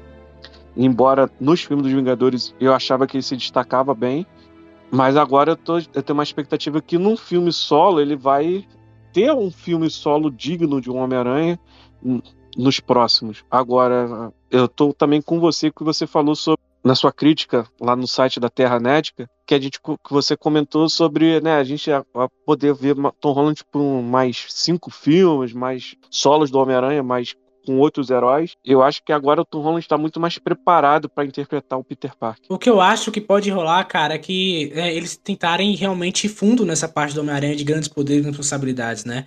Porque, assim, como eu falei de início do podcast, eu volto pra fechar aqui. É um grande reboot safado. Os caras olhou e falou, velho, isso aqui não tá dando certo, a galera não tá curtindo esse Homem-Aranha, tem que dar um reboot, tem que trazer o Homem-Aranha de volta às origens dele. Além disso, também, é uma oportunidade, e, e- e aí é uma versão muito mais fria, né, do, do- disso tudo. É a Marvel falando, olha, Sony, você quer botar o Venom, você quer botar o Mobius, e eu não tô muito afim disso. Então você dá esse reboot no personagem e você faz o que você quiser com o personagem também. Se quiser botar, foda-se, não vai interferir em nada na nossa vida, né? Não, não vai mudar nada. E ao mesmo tempo também é interessante que abre um novo leque de possibilidades de personagens que a gente não viu, como por exemplo, já cansei de bater a tecla lá no grupo, a gata negra que tem que finalmente, pelo amor de Deus, ser adaptada. Porque é uma personagem que vale muito a pena e que merece uma, uma nova chance, né? É, a Felícia também é um personagem importantíssimo. Isso abre um precedente, né? A gente não sabe que tipo de acordos estão acontecendo no backstage ali entre a Sony e a Disney, mas abre um precedente da, de fazer aquilo, ó. A gente tem esse aqui, é o, o Tom Holland, é o Homem-Aranha do MCU, e você trabalha com eles. E a gente pode, agora que a gente utilizou,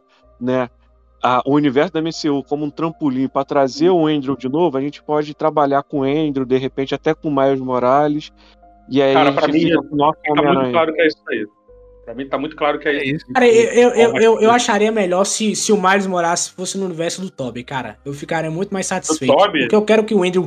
É porque eu quero que o Andrew continue mais filmes, sabe? Eu gosto do Andrew, eu quero que ele mereça uma nova chance de ter um filme bom, ou uma série, enfim, sabe? Ah, mas ele não precisa morrer, cara. Calma. Ah, então, mas é isso, porque, tipo assim, é, é, é, Quer dividir o protagonismo. mo- É, exato, cara. E aí, tipo assim, eu acho que o Andrew Garfield ele pode funcionar melhor nesse universo do Venom que eles estão querendo criar, sabe? Uhum. Eu acho que ele pode dar uma nova chance ali. Os vilões dele talvez ainda pode ser adaptado melhor. O Rino dele, mano, o Rino pode se voltar, tá ligado? O que eles- Sabe, se der uma arrumada no roteiro, dá pra fazer. E principalmente, cara, ele, além disso, tem uma fanbase muito grande, cara. A gente não pode negar que o Andrew Garfield tem uma geração que cresceu com ele, velho. Uma geração que quer ver ele novamente como Homem-Aranha. Então acho que é uma oportunidade muito de jogar fora você não trazer esse cara de volta. É, é, eu volto a bater a- a tecla na questão da idade, tá entendendo? Não é, é um ator que já tá chegando ali aos 40 anos de idade, né? Não vai ficar com aquela. Ele tem até uma cara jovem ainda.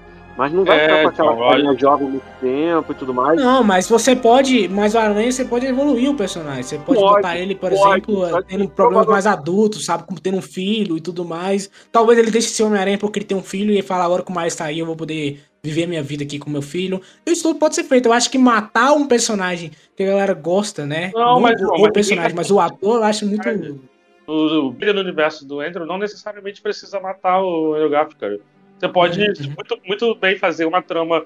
Duas, duas possibilidades, né? Fazer uma trama em que eles coexistam mesmo, como tá nos quadrinhos agora, ou uma trama em que os dois vêm de universos separados, mas você usa o Andrew Isso. Garfield mesmo assim, sabe? Acho que concorda com tudo que vocês falaram. É porque tá tendo esses vazamentos aí, né? A gente não sabe se é verdade também, né? De que pode ter o, o Harry e a Gwen lá na faculdade, lá do Peter, né? Eu acho que Harry Osborn, porra, cara, eu não sei, cara. Eu acho que Calma, calma. Eu, eu quero muito, eu quero, assim, ah, eu quero muito que, que, que tenha novos personagens, sabe? De, de outros núcleos que a gente não tinha visto antes. Porque, tipo assim, cara, eu acho que você tem um, um terceiro Harry de novo, um terceiro, uma segunda Gwen. Eu não sei, eu acho que seria legal você colocar outros personagens de outros núcleos do Homem-Aranha que funciona, sabe? Tá bom, mas deixa eu falar.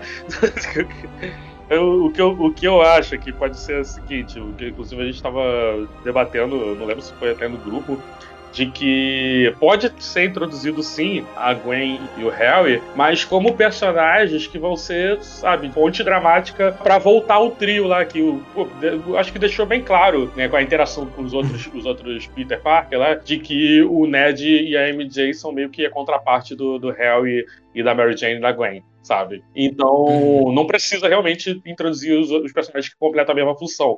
A não É, ser exato. que o trio não exista mais, que é isso que aconteceu agora. Então, muito provavelmente eles vão- Mas, vão ser introduzidos só pra ser os colegas dele na no Matheus, começo, até Matheus. acontecer alguma coisa pra botar o trio no final, sabe? Assim, Matheus, Em termos tu, de vai- enredo- tu vai, tu, vai, tu vai deixar a Zendaya de fora, que Então, vende isso pra que eu, caralho. eu ia falar exatamente isso. eu Em acabei termos de falar, enredo, Zé.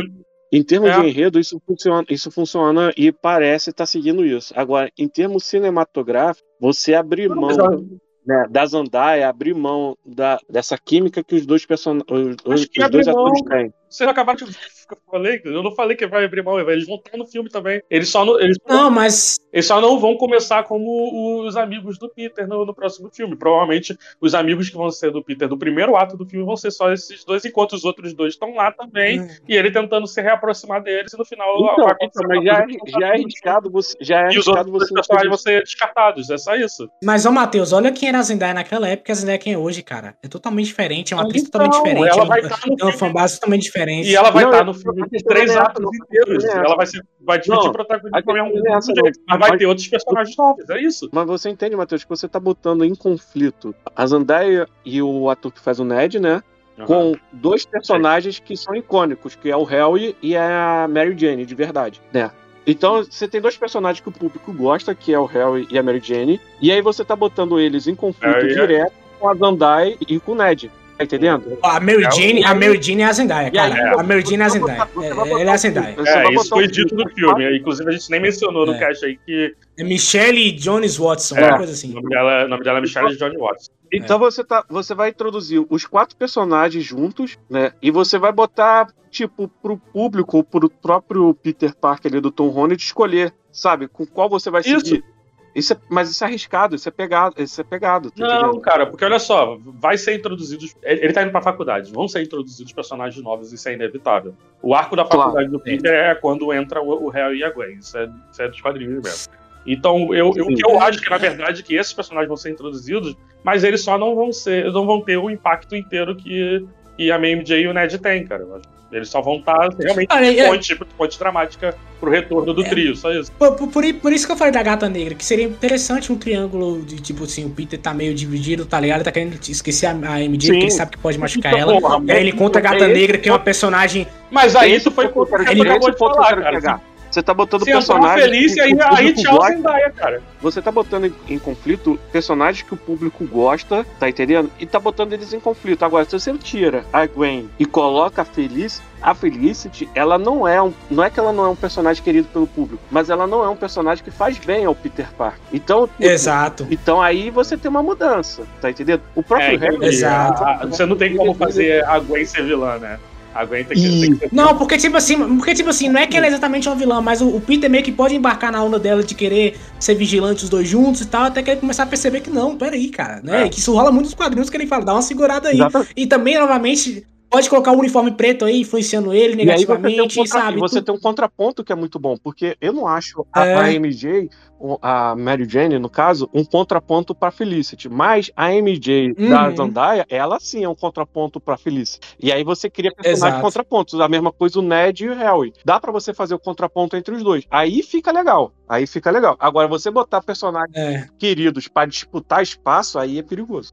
E, cara, infelizmente, a Gwen Stacy, por mais que eu ame a personagem, é uma das personagens que eu mais adoro dos quadrinhos, você colocou ela, né, já começa a fa- a falar. E ela vai morrer como, hein? E aí, quando, hein? Quando é que ela vai morrer? Quando é que ela vai morrer, hein? E é meio, tá ligado? É meio triste. isso. É como se fosse o, o, o segundo Robin que leva a machadada do, do Coringa.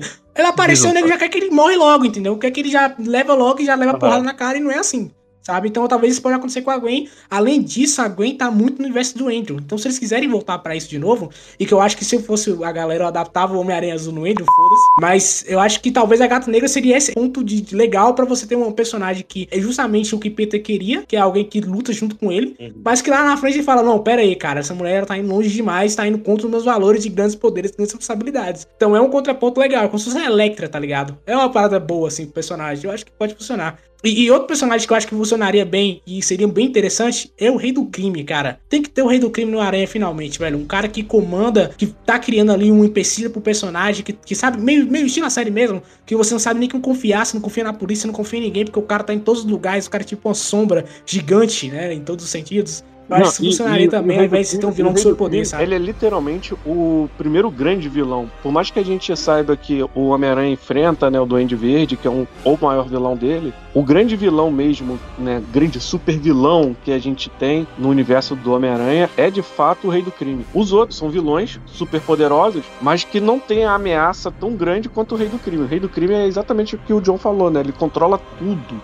Tá entendendo? Então ele é um grande vilão, ele é um grande super vilão do, do Homem-Aranha. E quando o Homem-Aranha derrota o Rei do Crime, é quando ele se torna um herói notável em Nova York. Até então ele era um herói mais de bairro, mas quando ele derrota, ele é, o Rei do Crime ele se torna notável. Você tem que levar em consideração que nas HQs, né, o Demolidor não derrota o Rei do Crime. Quem derrota o Rei do Crime é o Homem-Aranha. O Demolidor ele ajuda a manter o Rei do Crime preso por mais tempo. E só. Nós começamos a receber visitas. De todos os universos. Olá, Peter. Ah, então tem uma coisa que eu quero começar a fazer pra, pra encerrar agora. É, qual é a perguntinha do episódio? Pra gente deixar lá no Spotify. Você que tá ouvindo o Spotify, agora você pode responder a pergunta. Você pode aproveitar essa caixa também e dar sua opinião, sua crítica, sugestão né, com- em comentários, elogios também. Mas vamos deixar uma perguntinha, inclusive pode ser até uma, uma, uma enquete, né? Então qual é a perguntinha do, do episódio, né? Não vou falar a pergunta da semana. A pergunta é exatamente a mesma, a mesma que você fez pra gente, a gente estende pro público, né? Beleza. Qual é a expectativa de vocês para o futuro do Homem-Aranha aí? Tanto Qual personagem vai ser introduzido no próximo, no próximo momento? É. Exatamente. Qual personagem vocês gostariam que fosse introduzido? Qual personagem que vocês acham que fosse introduzido? E se vai ter essa segregação de Homem-Aranha da Sony com o Homem-Aranha da Marvel? Pode comentar aí.